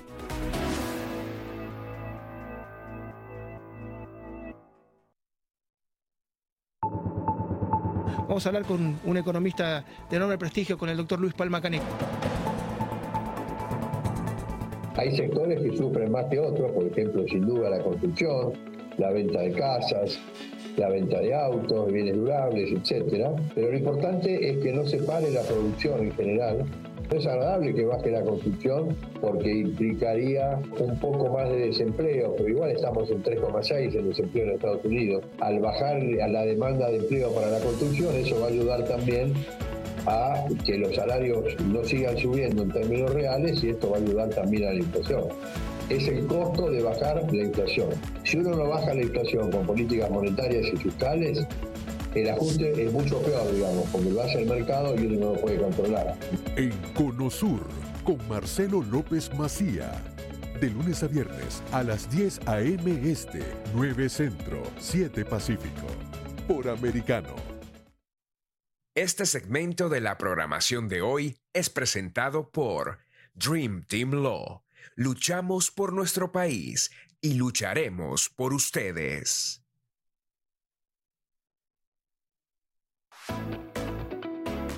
Estamos de vuelta con la revista informativa Buenos Días Americano, junto a Nelson Rubio, Jolly Cuello y Gaby Peroso.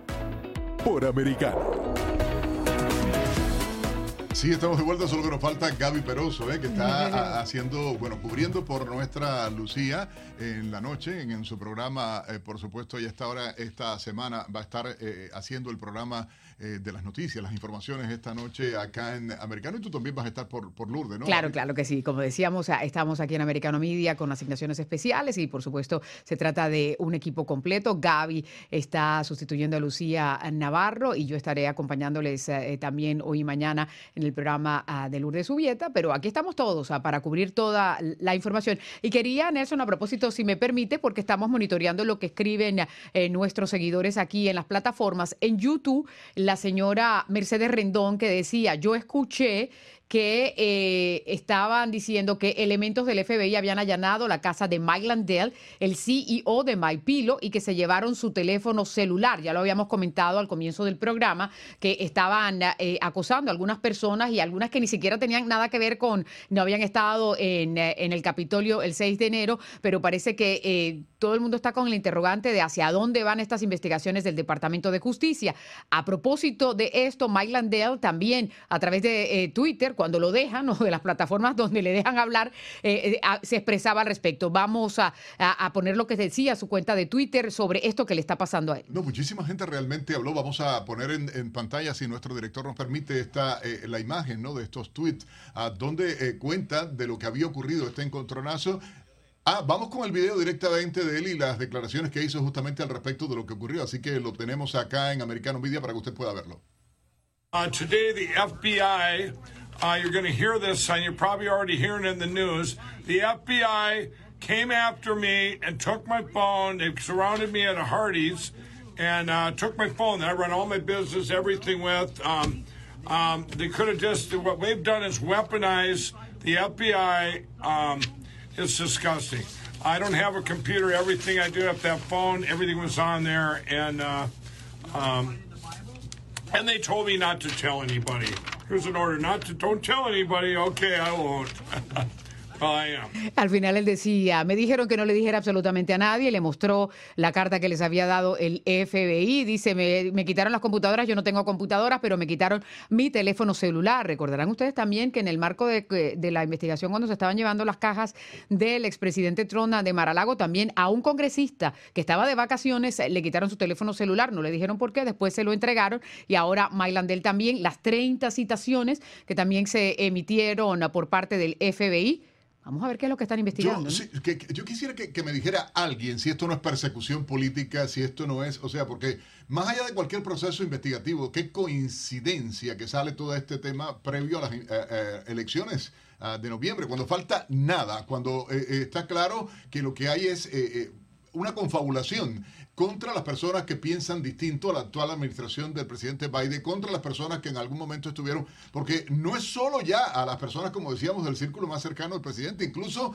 a una señora que según ellos, el FBI, porque llegaron a su casa, le tocaron la puerta, fueron a hacerla, o sea, hay una persecución real en estos momentos en Estados Unidos y que ya una persona simple, común, que supuestamente había ido a una manifestación en apoyo al presidente Donald Trump y que había defendido al presidente Donald Trump en sus redes sociales personales, igualmente fue el FBI a tocar su puerta como si fuera la, la, orden que existe en la nación americana y donde ahora uno se pregunta dónde están mis derechos a expresarme, a decir, a hablar, a disentir, amparados en la propia constitución, el artículo número uno de la constitución de este país. Resulta aberrante ciertamente lo que se está viviendo. Una de las cosas que mencionaba Mike Landell cuando estaba haciendo esa declaración de lo que estaba haciendo el, FBI era que a la agencia la estaban utilizando como un arma precisamente para eh, eh, intimidación, ah, pero que no se iba a dejar intimidar. Hay que recordar que Mike Landell ha sido una de las personas que desde el inicio, incluso cuando ya se estaba en el proceso de las elecciones, eh, no ha cesado de hacer las investigaciones y de poner de su propio dinero y de todas las consecuencias que ha tenido. Recordarán ustedes que él tenía sus productos en Bed Bath Beyond,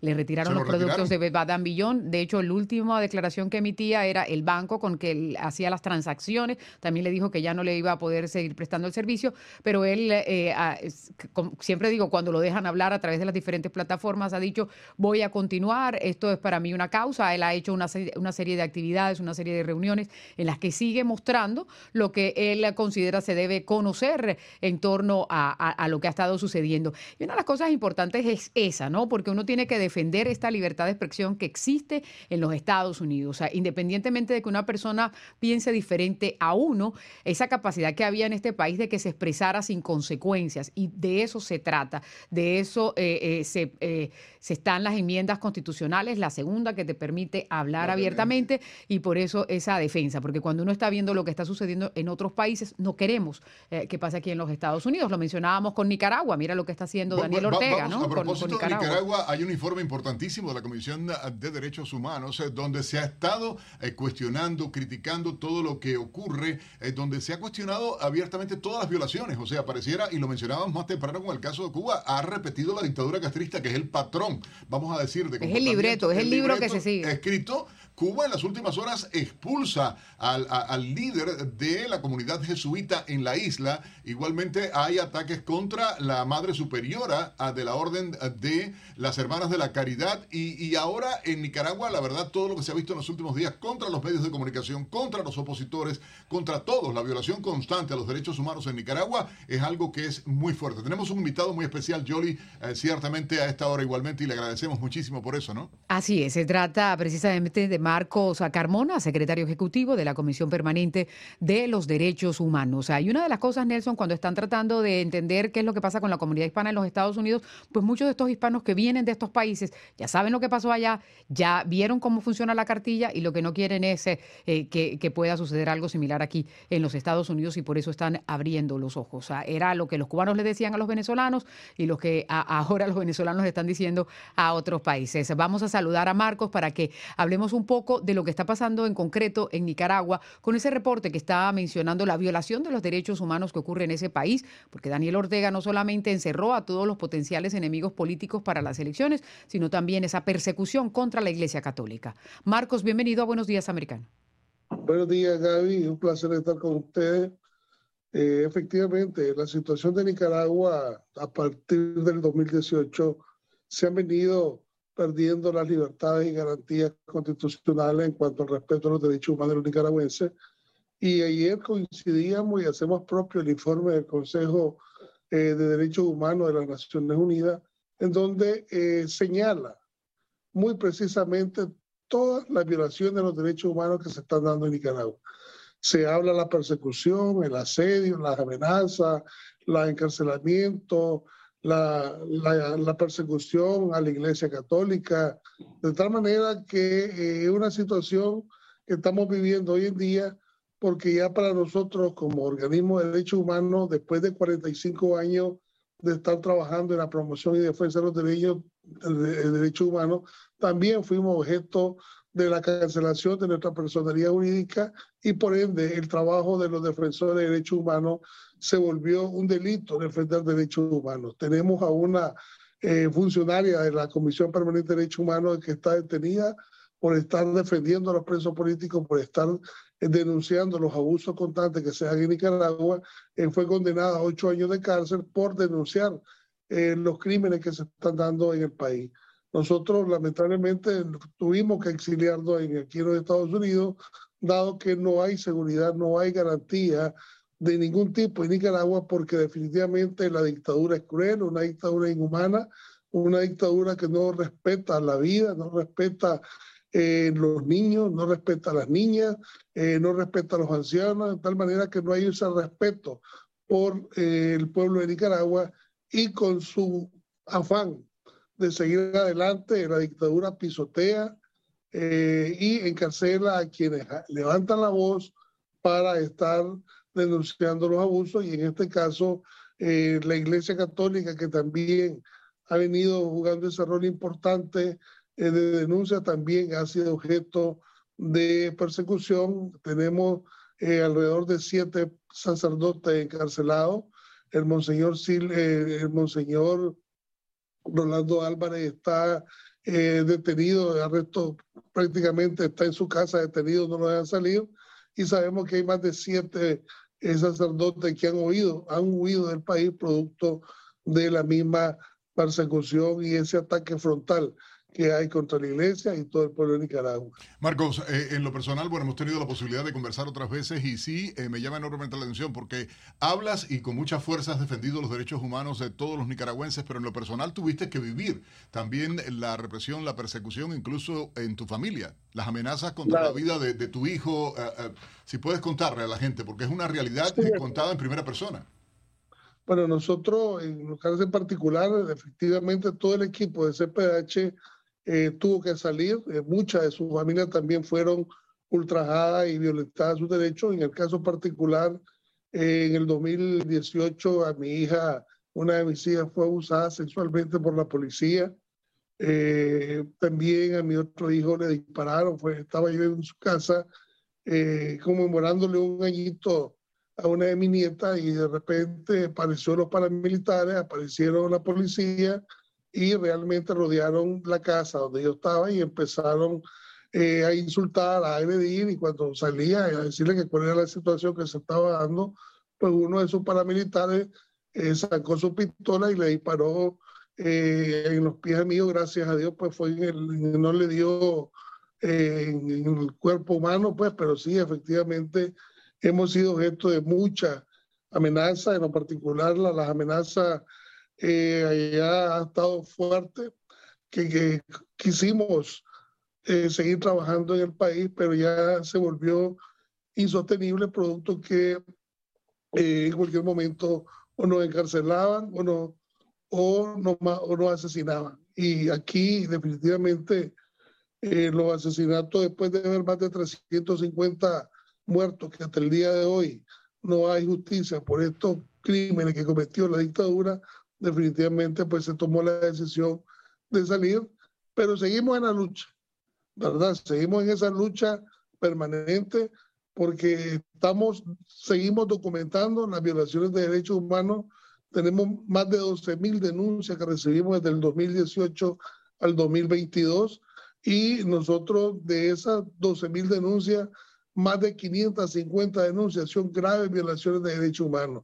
Graves violaciones, hablamos de asesinato, tortura, violaciones sexuales, abusos sexuales, tratos crueles e inhumanos y estamos en ese proceso de documentación. De esas 550 tenemos alrededor de un 30% ya documentada, en donde señalamos con claro, Marco, y están los eh, criminales que han quitado la vida de estas personas.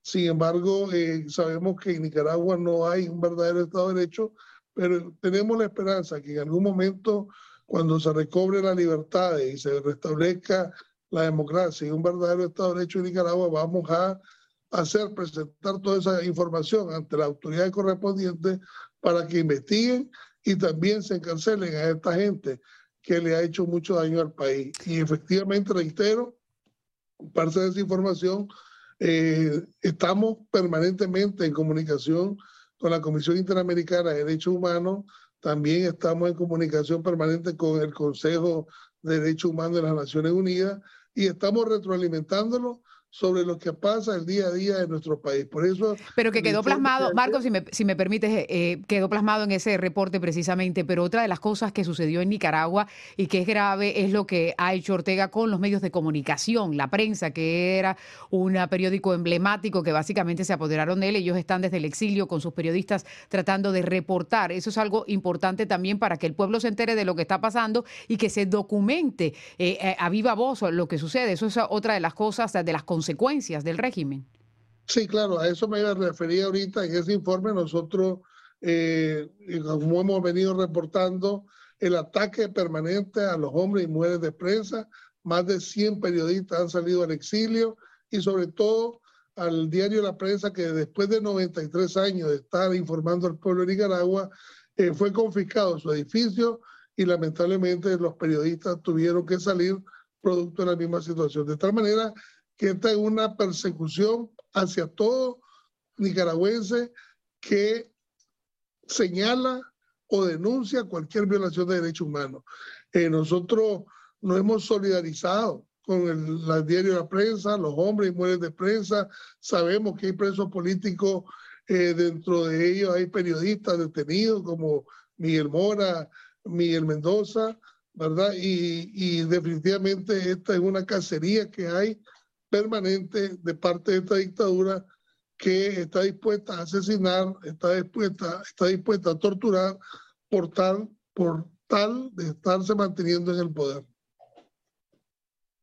Marco, queremos agradecerte enormemente eh, por haber estado con nosotros, Marco Carmona, quien preside justamente la Comisión de Derechos Humanos en Nicaragua y, bueno, líder igualmente eh, dentro de su comunidad, no solo, bueno, obligado a exiliarse por los abusos eh, del régimen de Daniel Ortega y en exclusiva en esta mañana conversando con Buenos Días Americano de Americano Media. Marcos, gracias por atender nuestra petición para poder denunciar la violación de derechos humanos y darle información a toda la comunidad latina en Estados Unidos de costa a costa a través de Americano Media. Gracias a ustedes y agradecerles siempre la oportunidad de este espacio y estar informando de los abusos que se dan en Nicaragua. Muchas gracias. Bueno, gracias. Vamos a una breve pausa, regresamos porque eh, comentábamos ahorita los resultados de las elecciones primarias ayer en New Hampshire, cómo se ha comportado todo en la nación americana, varios estados ya cerrándose. No, ya se cerró la, cuenta, ahora sí, 53 días para la jornada electoral del 8 de noviembre y ya terminaron las primarias en todos los estados de la Unión Americana. Eso lo vamos a analizar en breve cuando regresemos aquí en Buenos Días, Americano.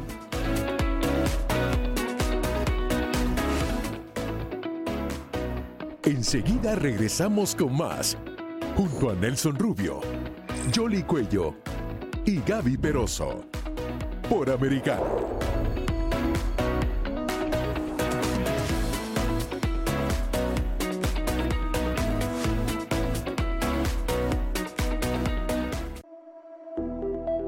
Somos Americano.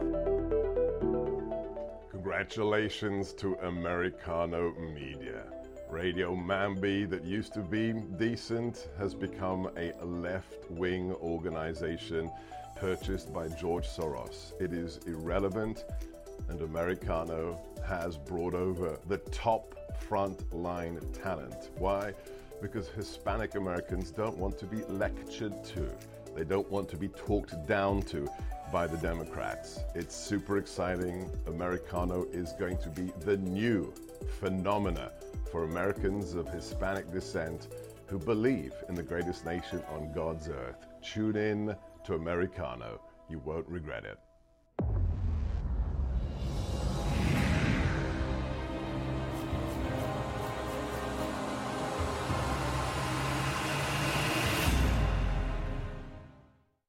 I'm Mike Lindell, and due to your incredible support, the original My Slippers are almost completely sold out. As a special thank you, I am launching my brand new all season slippers, slides, and sandals for as low as $29.98. This is a limited time offer, so go to mypillow.com or call the number on your screen. Use your promo code, and you'll get all my new footwear for as low as $29.98. My all season slippers are made with my exclusive four layer design that you won't find in any other slipper. They're finished with a breathable fabric so you can wear them all year round. And my new slides and sandals are made with patented impact gel, making them ultra comfortable and extremely durable. I guarantee they'll be the most comfortable footwear you'll ever own. So go to mypillow.com or call the number on your screen now to get your very own all season slippers, slides, and sandals for as low as $29.98 with your promo code. This is an introductory offer and it won't last long, so order now. Vamos a hablar con un economista de enorme prestigio, con el doctor Luis Palma Caneco. Hay sectores que sufren más que otros, por ejemplo, sin duda la construcción, la venta de casas, la venta de autos, de bienes durables, etcétera. Pero lo importante es que no se pare la producción en general. No es agradable que baje la construcción porque implicaría un poco más de desempleo, pero igual estamos en 3,6 en desempleo en Estados Unidos. Al bajar a la demanda de empleo para la construcción, eso va a ayudar también a que los salarios no sigan subiendo en términos reales y esto va a ayudar también a la inflación. Es el costo de bajar la inflación. Si uno no baja la inflación con políticas monetarias y fiscales, el ajuste es mucho peor, digamos, porque lo hace el mercado y uno no lo puede controlar. En Conosur, con Marcelo López Macía. De lunes a viernes a las 10 a.m. Este, 9 Centro, 7 Pacífico. Por Americano. En Poder y Dinero, con Sergio Berenstein, Fabián Calle y Santiago Montoya. Arabia Saudita quizás se sintió hasta ofendida con ese saludo poco protocolar que le hizo Biden. La suba de tasa del Banco Central Europeo es un hecho. Israel necesita el visto bueno de Rusia para seguir atacando. Este programa se llama Poder y Dinero, de lunes a viernes a las 4 p.m. Este, 3 Centro, 1 Pacífico. Los avances científicos y tecnológicos relevantes, Internet, redes sociales y el mundo de los videojuegos en Tech Talk. Con Pablo Quiroga, conéctate de lunes a viernes, 2 p.m. Este, 1 Centro, 11 Pacífico, en vivo por Americano.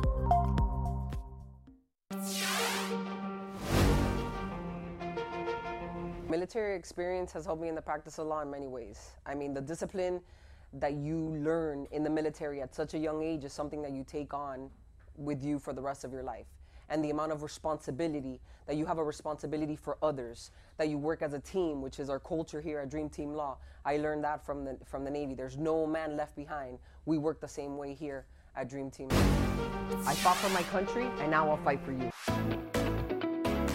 Estamos de vuelta con la revista informativa Buenos Días Americano, junto a Nelson Rubio, Jolly Cuello y Gaby Peroso. Por Americano. Y por supuesto, un tema, bueno, lo anunciamos antes de ir a la pausa, el tema de las elecciones eh, primarias, las últimas, bueno, en tres lugares, eh, Delaware, New Hampshire y Rhode Island, ¿no? En las últimas horas. Y eh, tenemos, por supuesto, detalles de esto y, y hay que entender la importancia que tiene el proceso electoral en Estados Unidos. Hay que entender lo que va a ocurrir el 8 de noviembre, la importancia que tienen los resultados. Pero si hay un elemento que es cierto, las personas que son apoyadas por el expresidente Donald Trump han sido la mayoría, casi en 80 o 85%, ah, todos los candidatos que son ah, ah, apoyados, eh, empujados eh, por Trump y que ha ido personalmente a hacer campaña por ellos también en muchos de los casos, ha sido, han sido los vencedores eh, ¿no? en estas primarias. Claro, es parte de la estrategia que viene adelantando el expresidente América Primero, que es el movimiento que ha impulsado y ha estado apoyando a candidatos a que van a promover esa agenda. Y es que, si bien es cierto, hay división en todos los partidos, dentro del Partido Demócrata lo hay entre los que son más centristas y los que están más hacia la de izquierda, dentro del Partido Republicano también están los que son ah, simpatizantes ah, del expresidente Trump y los que llaman a algunos ruinos eh, y, y parte de lo que se ha visto en estas primarias eh, electorales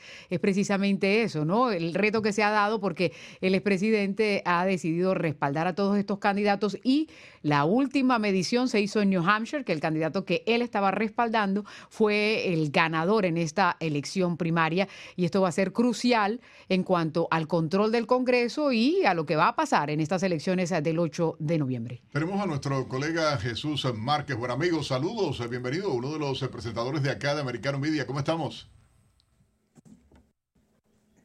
Jesús. En cabina y bueno, aquí este, listos para comenzar este día.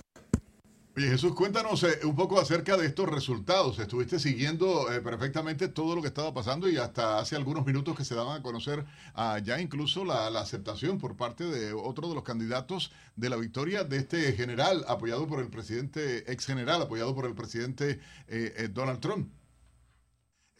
Donald Trump. Sí, no, en New Hampshire, uh, gana, obviamente respaldando la Donald Trump sigue siendo hoy por hoy el líder absoluto del Partido Republicano y todo Estamos teniendo problemas con la comunicación, está como Vamos, eh, vamos a intentar retomarla ¿no? ¿no? a, nuestro colega Jesús Márquez a- acá en, en el programa y, y es lo que comentábamos, ¿no? En lo que nuestra producción logra restablecer la comunicación, es lo que, que- que estábamos hablando justamente, ¿no? De- del apoyo. Recuerda cuando estuvimos en CIPAC aquella encuesta donde se hablaba y más del 80% lo reflejaba la encuesta que se hizo entre los participantes eh, del CIPAC y a nivel nacional a través de Americano Media para que la gente pudiera votar. Más del 80% de la gente votó a favor de Donald Trump ah, como el líder del Partido Republicano y, y las encuestas eh, siguen dándolo de esa manera, ¿no? Claro que sí. Bueno, el programa de Jesús se llama Battleground, ah, que lo puede eh, escuchar y seguir aquí a través de Americano Media. Y esos van a ser los estados claves, eh, Nelson, para el control de la Cámara de Representantes y del Senado. Y es por eso que quizás ah, la temática que se comience a discutir de ahora en adelante también va marcar la diferencia. Y una de ellas es la economía. Y por eso es que algunos dicen no se debe distraer eh, todo lo que eh, se, se enfoque, porque claro, cada estado tiene sus dinámicas diferentes y dependiendo si es rojo o es azul, ¿verdad? Así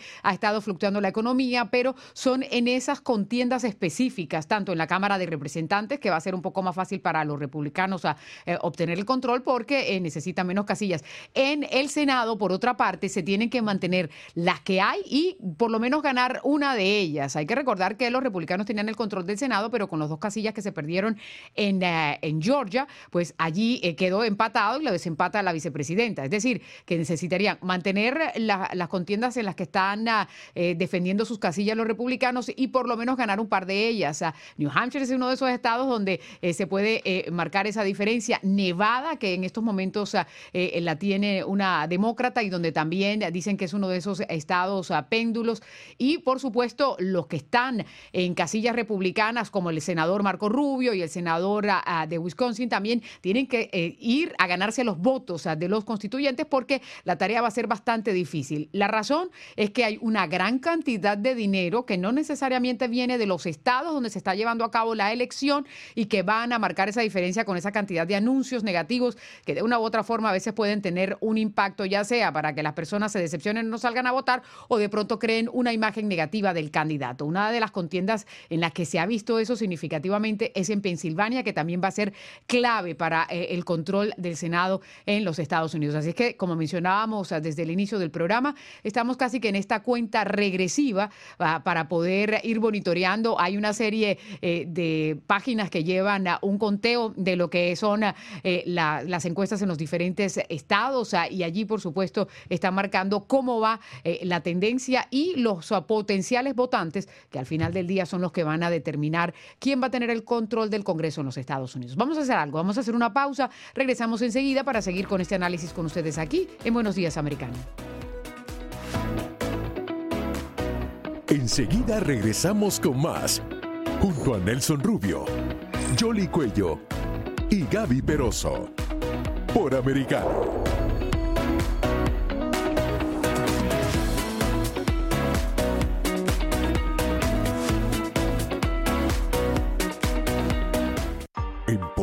Y Dinero, con Sergio Berenstein, Fabián Calle y Santiago Montoya. Arabia Saudita quizás se sintió hasta ofendida con ese saludo poco protocolar que le hizo Biden.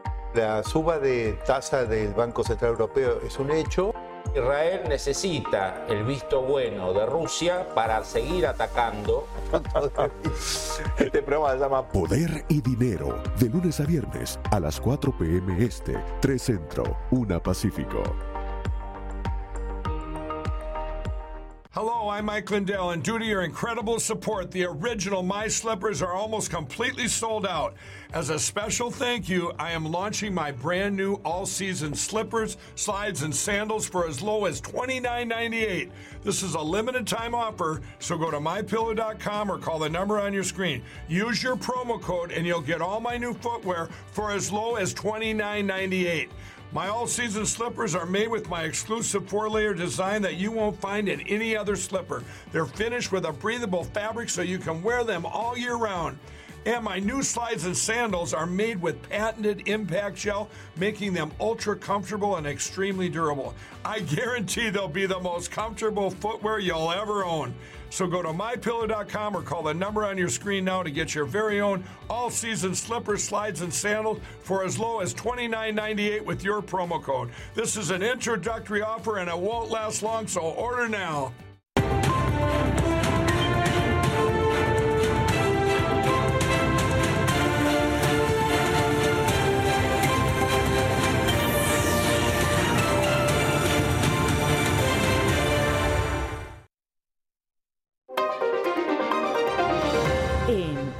Está el mundo con Lourdes Subieta por Americano.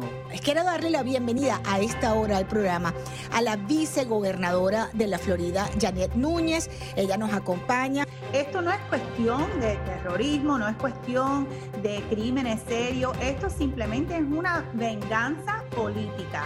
Y yo creo que la administración Biden, como bien estabas explicando, está tratando de confundir, está tratando de, de dejar que uno se dé de cuenta los problemas serios que están existiendo hoy día debido a la política desastrosa de Biden, tanto en la frontera, con las drogas, con el tráfico humano, con la recesión, con la inflación que estamos viendo, lo más alto en 40 años, los precios en los supermercados que ya no uno no daba. De lunes a viernes a las 11 a.m. Este, 10 Centro, 8 Pacífico, por Americano. Diego López y Dianelis Guerra comentan y analizan el acontecer deportivo, torneos, campeonatos y la actuación de tus atletas favoritos en Deportes Americano. Cada sábado, 8 pm este, 7 centro, 5 pacífico, por Americano. Por Americano.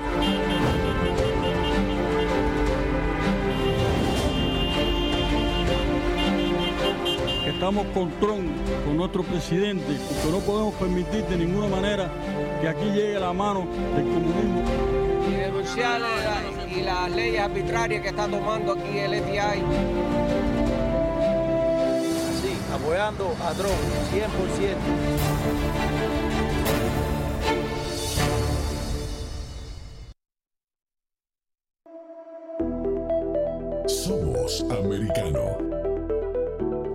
Hispanic voters are more and more turning to candidates with the MAGA message. Leftist billionaire George Soros and his minions thought they could silence Hispanic conservative radio hosts, and he was wrong. All he did was promote them to a national audience at Americano. It will be great to hear these respected voices in August on national TV as well as radio.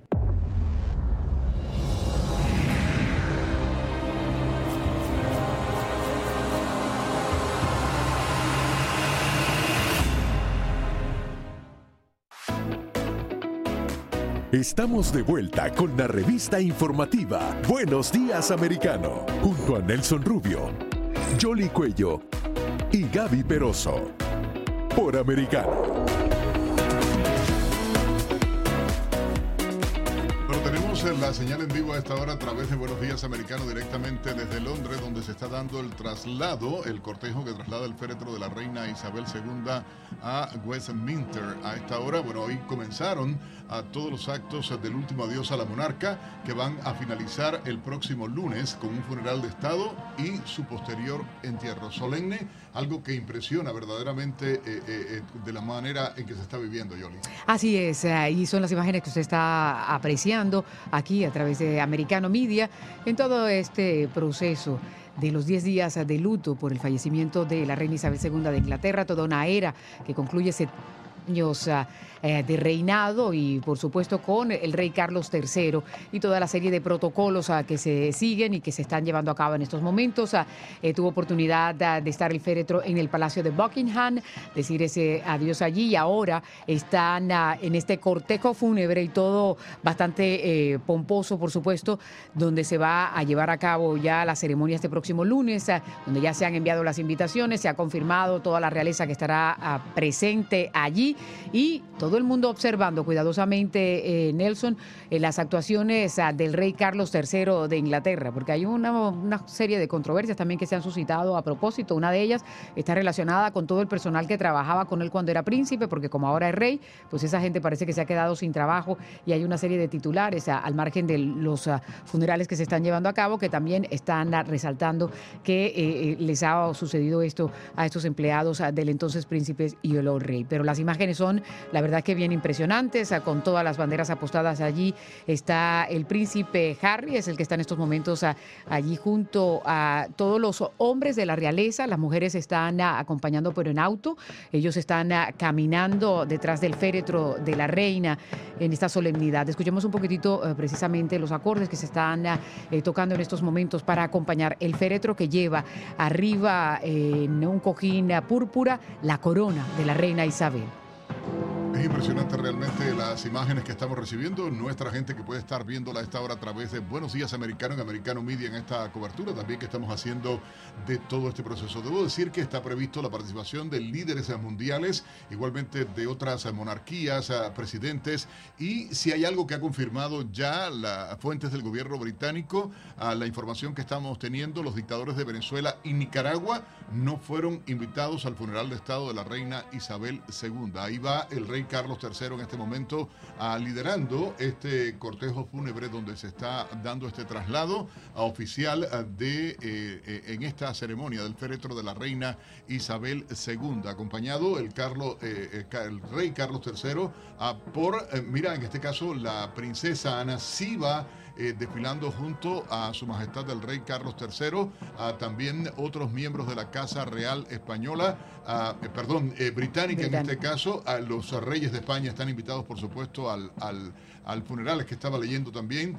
se ve el príncipe de Gales, también el príncipe Harris en este momento, desfilando junto al acompañando al, a su padre, el rey Carlos III, en esto. El, claro, van los cuatro hijos de la reina, que son los que van liderando, allí van eh, eh, en orden de, edades, por supuesto, eh, detrás de todo lo que es la ceremonia y detrás del, féretro de la, de la reina, que va acompañada también por todo ese servicio que se está llevando a cabo. Después vienen allí como por, por orden de, jerarquía, exactamente, y están, por eso están, y precisamente el príncipe Andrés tampoco está con uniforme, que era otra de las controversias que había, una de las decisiones que adoptó el rey Carlos ah, fue que como ellos no son ah, miembros ah, eh, eh, que están activos en la realeza y les habían quitado todos toda la, oportunidad de, ponerse los uniformes, por eso Harry no lo tiene y tampoco lo tiene eh, Andrés y están haciendo esa compañía ellos en traje de civil, pero con sus respectivas medallas allí.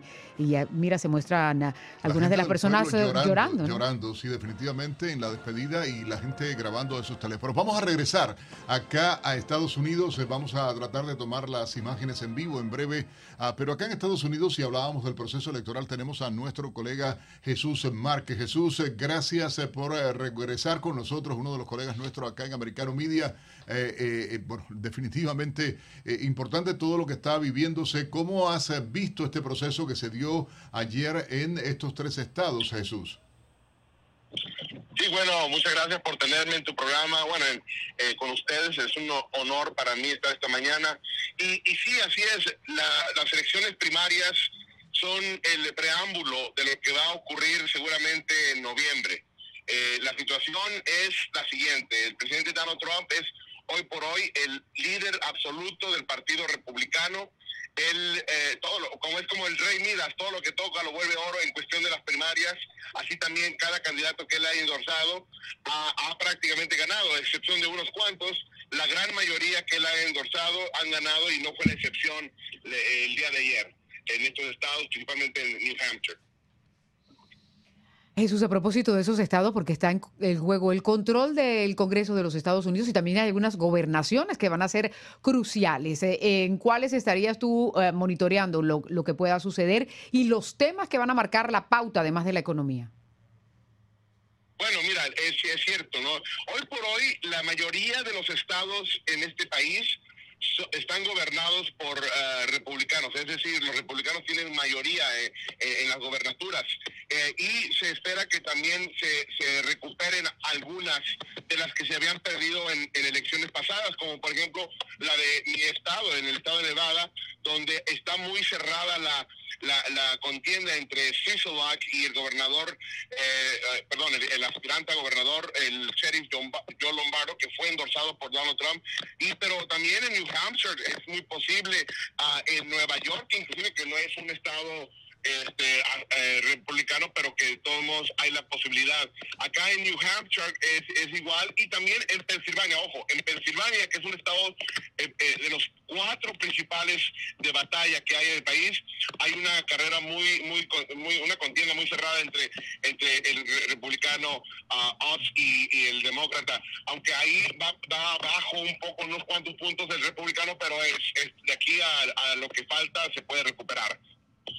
Jesús, tratando de entender lo que se está viviendo y en esta batalla, justamente en estados que son fundamentales a de cara a las elecciones eh, de noviembre, eh, y, hablábamos y mencionábamos, y tú coincidías en esto casi como rey Midas, eh, los candidatos apoyados por el expresidente Donald Trump, casi un 85% todos han ganado. esto de cara a las elecciones, ¿cómo nos muestra el partido? ¿Cómo vemos el Partido Republicano fortalecido, dividido, cargado de posibilidades de éxito? ¿Cómo lo ves? El Partido Republicano está más unido que, nunca. los demócratas y los medios de comunicación liberales eh, intentan ah, hacer parecer como que hay una división en el Partido Republicano, simplemente porque hay unos cuantas, unas cuantas, muy pocas voces, diría yo, republicanas que todavía se siguen oponiendo al presidente Donald Trump, pero eh, y, como los medios de comunicación son, son les dan mucho, mucha transmisión a esas cuantas voces, bueno, pues quieren hacer parecer como que es la mayoría o por lo menos una contienda igualada, pero no, no es así. La mayoría de los republicanos están unidos y no es únicamente los republicanos porque también los independientes eh, que están más eh, eh, del lado conservador están 100% con Donald Trump. Ahora, por eso estamos viendo los ataques que están haciendo los demócratas, inclusive diríamos ya utilizando los del Poder Judicial para hacer redadas y ataques políticos al presidente Donald Trump. Una de las cosas que también influye en las elecciones es, es la recaudación de dineros y la cantidad de campañas negativas que se han estado suscitando. Y de hecho una de las cosas que se mencionaba, por ejemplo, lo que tiene que ver con el estado de la Florida, donde eh, se esperaba que el senador Marco Rubio estuviera cómodamente eh, en, las encuestas, sin embargo, eh, parece que toda esa cantidad de dinero que se ha estado gastando aquí en el estado, pues por lo menos en las encuestas, está reflejando que él, si bien es cierto que está de primero, tiene un margen estrecho en comparación de pronto con lo que está sucediendo con el gobernador Ron DeSantis. ¿Cómo ves tú lo que es la parte económica? Porque eso es lo que está pasando, ¿no? De algunos estados que no tienen nada que ver con el estado donde se está desarrollando la contienda, de pronto surgen todos estos millonarios que, aportan el dinero y, tú crees que pueda cambiar una balanza en algún momento? Sí, no, mira, esto es, siempre. Cuando ah, eh, en las elecciones, en este caso, en las elecciones se van a dar a cabo en todo el país, eh, los estrategas y también los, los grandes donadores eh, se enfocan siempre en, los, en las campañas que hay posibilidad de ganar. Es decir, en esas campañas donde ellos tienen por lo menos un, acercamiento, es donde se enfocan y, o son de más importancia y empiezan a llegar donaciones, fondos, dineros de otros estados. Es el caso de Florida y también aquí en Nevada y, en otros más. Ah, por ejemplo, aquí en Nevada, la, la carrera del Senado de los Estados Unidos por el estado de Nevada entre Adam Laxo, que es republicano, y Cortés Masto, que ya es la senadora demócrata, es hoy por hoy la número uno del país en cuestión de dinero, de fondos, y se van a gastar 140 millones de dólares en esa carrera eh, entre los dos candidatos y mucho del dinero que está siendo gastado, que va a ser gastado, viene de fuera, de otros estados. Así pasa en, la Florida y va a seguramente pasar en Pensilvania, en Georgia y en Arizona. Muy bien, eh, pues vamos a estar monitoreándolo, por supuesto, así es que lo invitamos a usted a que esté muy pendiente de Americano Media y, por supuesto, de tu programa, ¿no? Battleground, que estarás paso a paso con todo lo que acontece, Jesús. Sí, no, y quiero hacer un anuncio. El día de hoy vamos a tener a Steve Bannon en mi programa de Battleground Americano. Vamos a, tenerlo por medio de video y, va a ser una gran entrevista. Tú sabes bien que Steve Bannon es uno de los principales motores del movimiento conservador en Estados Unidos, eh, aliado de Donald Trump y que ha sido también atacado eh, por todos lados, igual que Bannon. después de Donald Trump, yo pienso que uno de los que han sido más atacados ha sido él, Bannon, Steve Bannon, y lo vamos a tener hoy en Battleground Americano. Pues no se lo pierda. excelente eh, primicia, ¿no? Gracias por darla con nosotros, ¿no? Para poderle eh, promover esto y que la gente lo pueda ver a partir de las 5 de la tarde acá en Americano Media. Jesús, ah, te agradecemos muchísimo este contacto a través de Buenos Días Americano a esta hora en la mañana. Y, y nada, la invitación ya está hecha. Vamos a hacer una breve pausa en eh, Buenos Días Americano y regresamos de inmediato. Pero ahora vamos con la información deportiva a esta hora goles, batazos, canastas, triunfos y derrotas. Actualízate del acontecer deportivo junto a Diego López, la cápsula deportiva de Americano.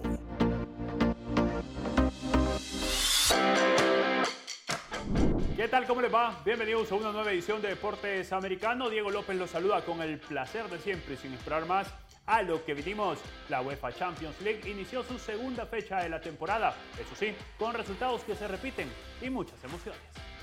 En el Allianz Arena, el Bayern Múnich volvió a ratificar su paternidad ante el FC Barcelona, que a pesar de haber mostrado buenas formas y llevado peligro a la meta defendida por Manuel Neuer, terminó perdiendo el encuentro 2 por 0, con los goles de Lucas Hernández a los 50 minutos y cuatro más tarde del Leroy Sané, quien sentenció la victoria de los teutones que desde el 2015 no caen frente a los culés por supuesto que la mayoría de focos estuvieron tras Robert Lewandowski, quien volvió a su ex casa y fue recibido de buena manera. Tuvo chances de gol, pero no pudo celebrar vestido de blaugrana. Al final se cumplió el dicho, el Barcelona jugó como nunca y en Alemania, frente al Bayern, perdió como casi siempre.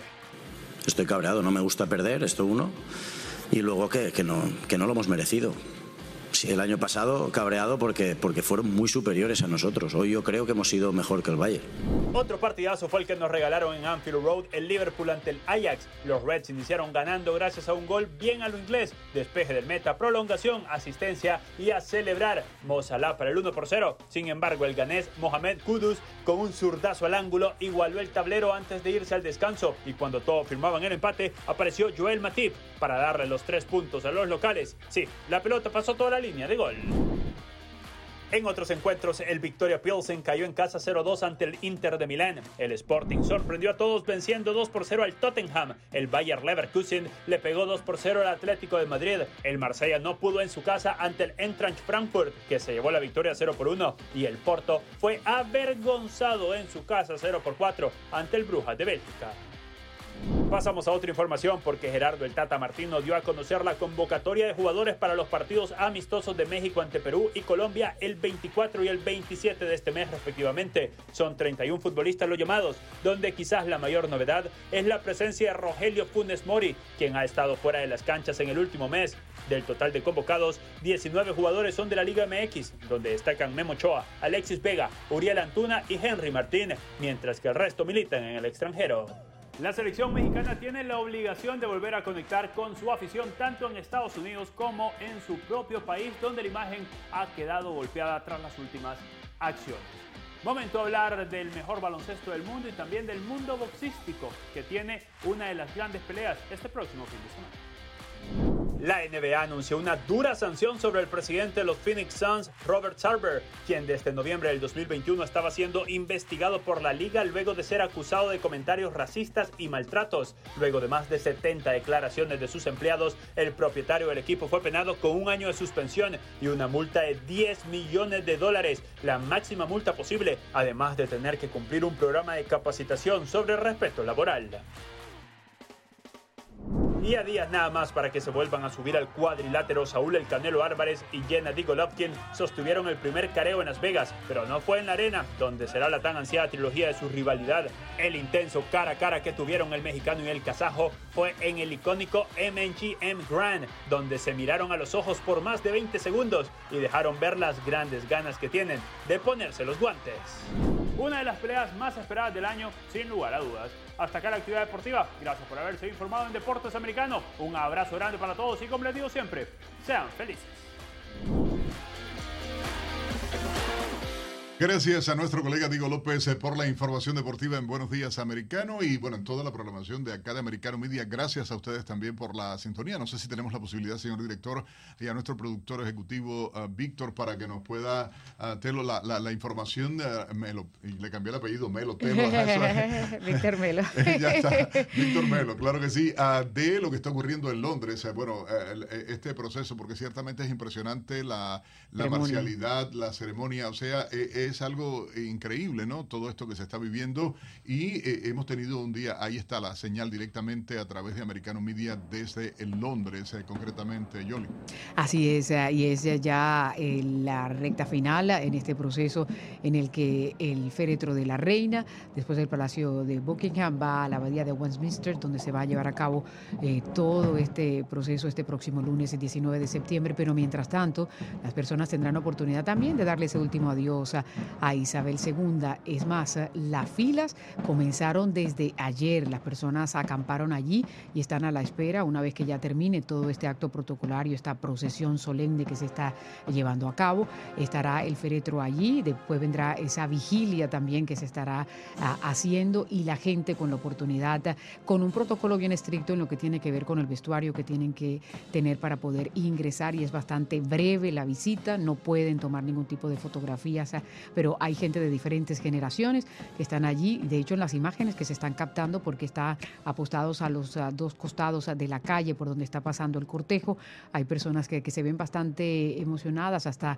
con lágrimas en los ojos, despidiendo a la monarca que conocieron toda su vida, porque 70 años duró eh, su reinado. Así es que los dejamos nosotros con estas imágenes aquí en Americano Media, es parte de lo que todo el mundo está transmitiendo, es, es una de esos personajes, eh, Nelson, en esta era moderna que quizás es reconocida por muchas eh, generaciones, ¿no? independientemente de, la, de si la gente está a favor o en contra de la realeza. De la historia, es parte, de, la, historia. del mundo, definitivamente, y queremos agradecerles a ustedes, igualmente a toda nuestra gente, a habernos acompañado estas tres horas ah, de radio y televisión a través de Americano Media y, por supuesto, a de seguirnos. A nombre de Gaby Peroso, que está eh, también acompañándoles a ustedes eh, esta semana por Lucía Navarro en su programa Actualidad Noticiosa a las 10 de la noche a través de Americano Media. Jolly Cuello, este servidor Nelson Rubio, todo el equipo de producción. Si tenemos la lista por ahí, la, la podemos buscar. Nuestros, eh, bueno, Víctor Melo, nuestro productor ejecutivo. Ah, también el, resto de... Rafael Velázquez, que es el director. Víctor, como mencionabas, el asistente de producción, que es Angie Contreras, operador de cámaras Julio González, el operador de caracteres Maybel García y el operador de videotape Oscar López, el ingeniero de sonido Cristian Boneta. Todos ellos que también hacen posible esta transmisión. Muchísimas gracias. Amigos, sigan con la programación de inmediato Cono Sur para todos ustedes y por supuesto toda la información. Ah, también a las 11 de la mañana Yoli Cuello estará por nuestra Lourdes Ubieta en su programa Así está el mundo. Está el mundo. Mi gente, chao, pásenla bien, tengan todos muy buenos días. Hasta mañana.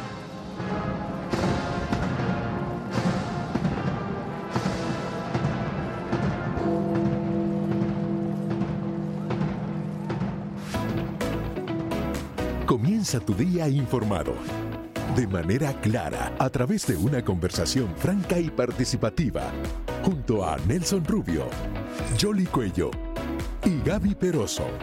Buenos días, americano.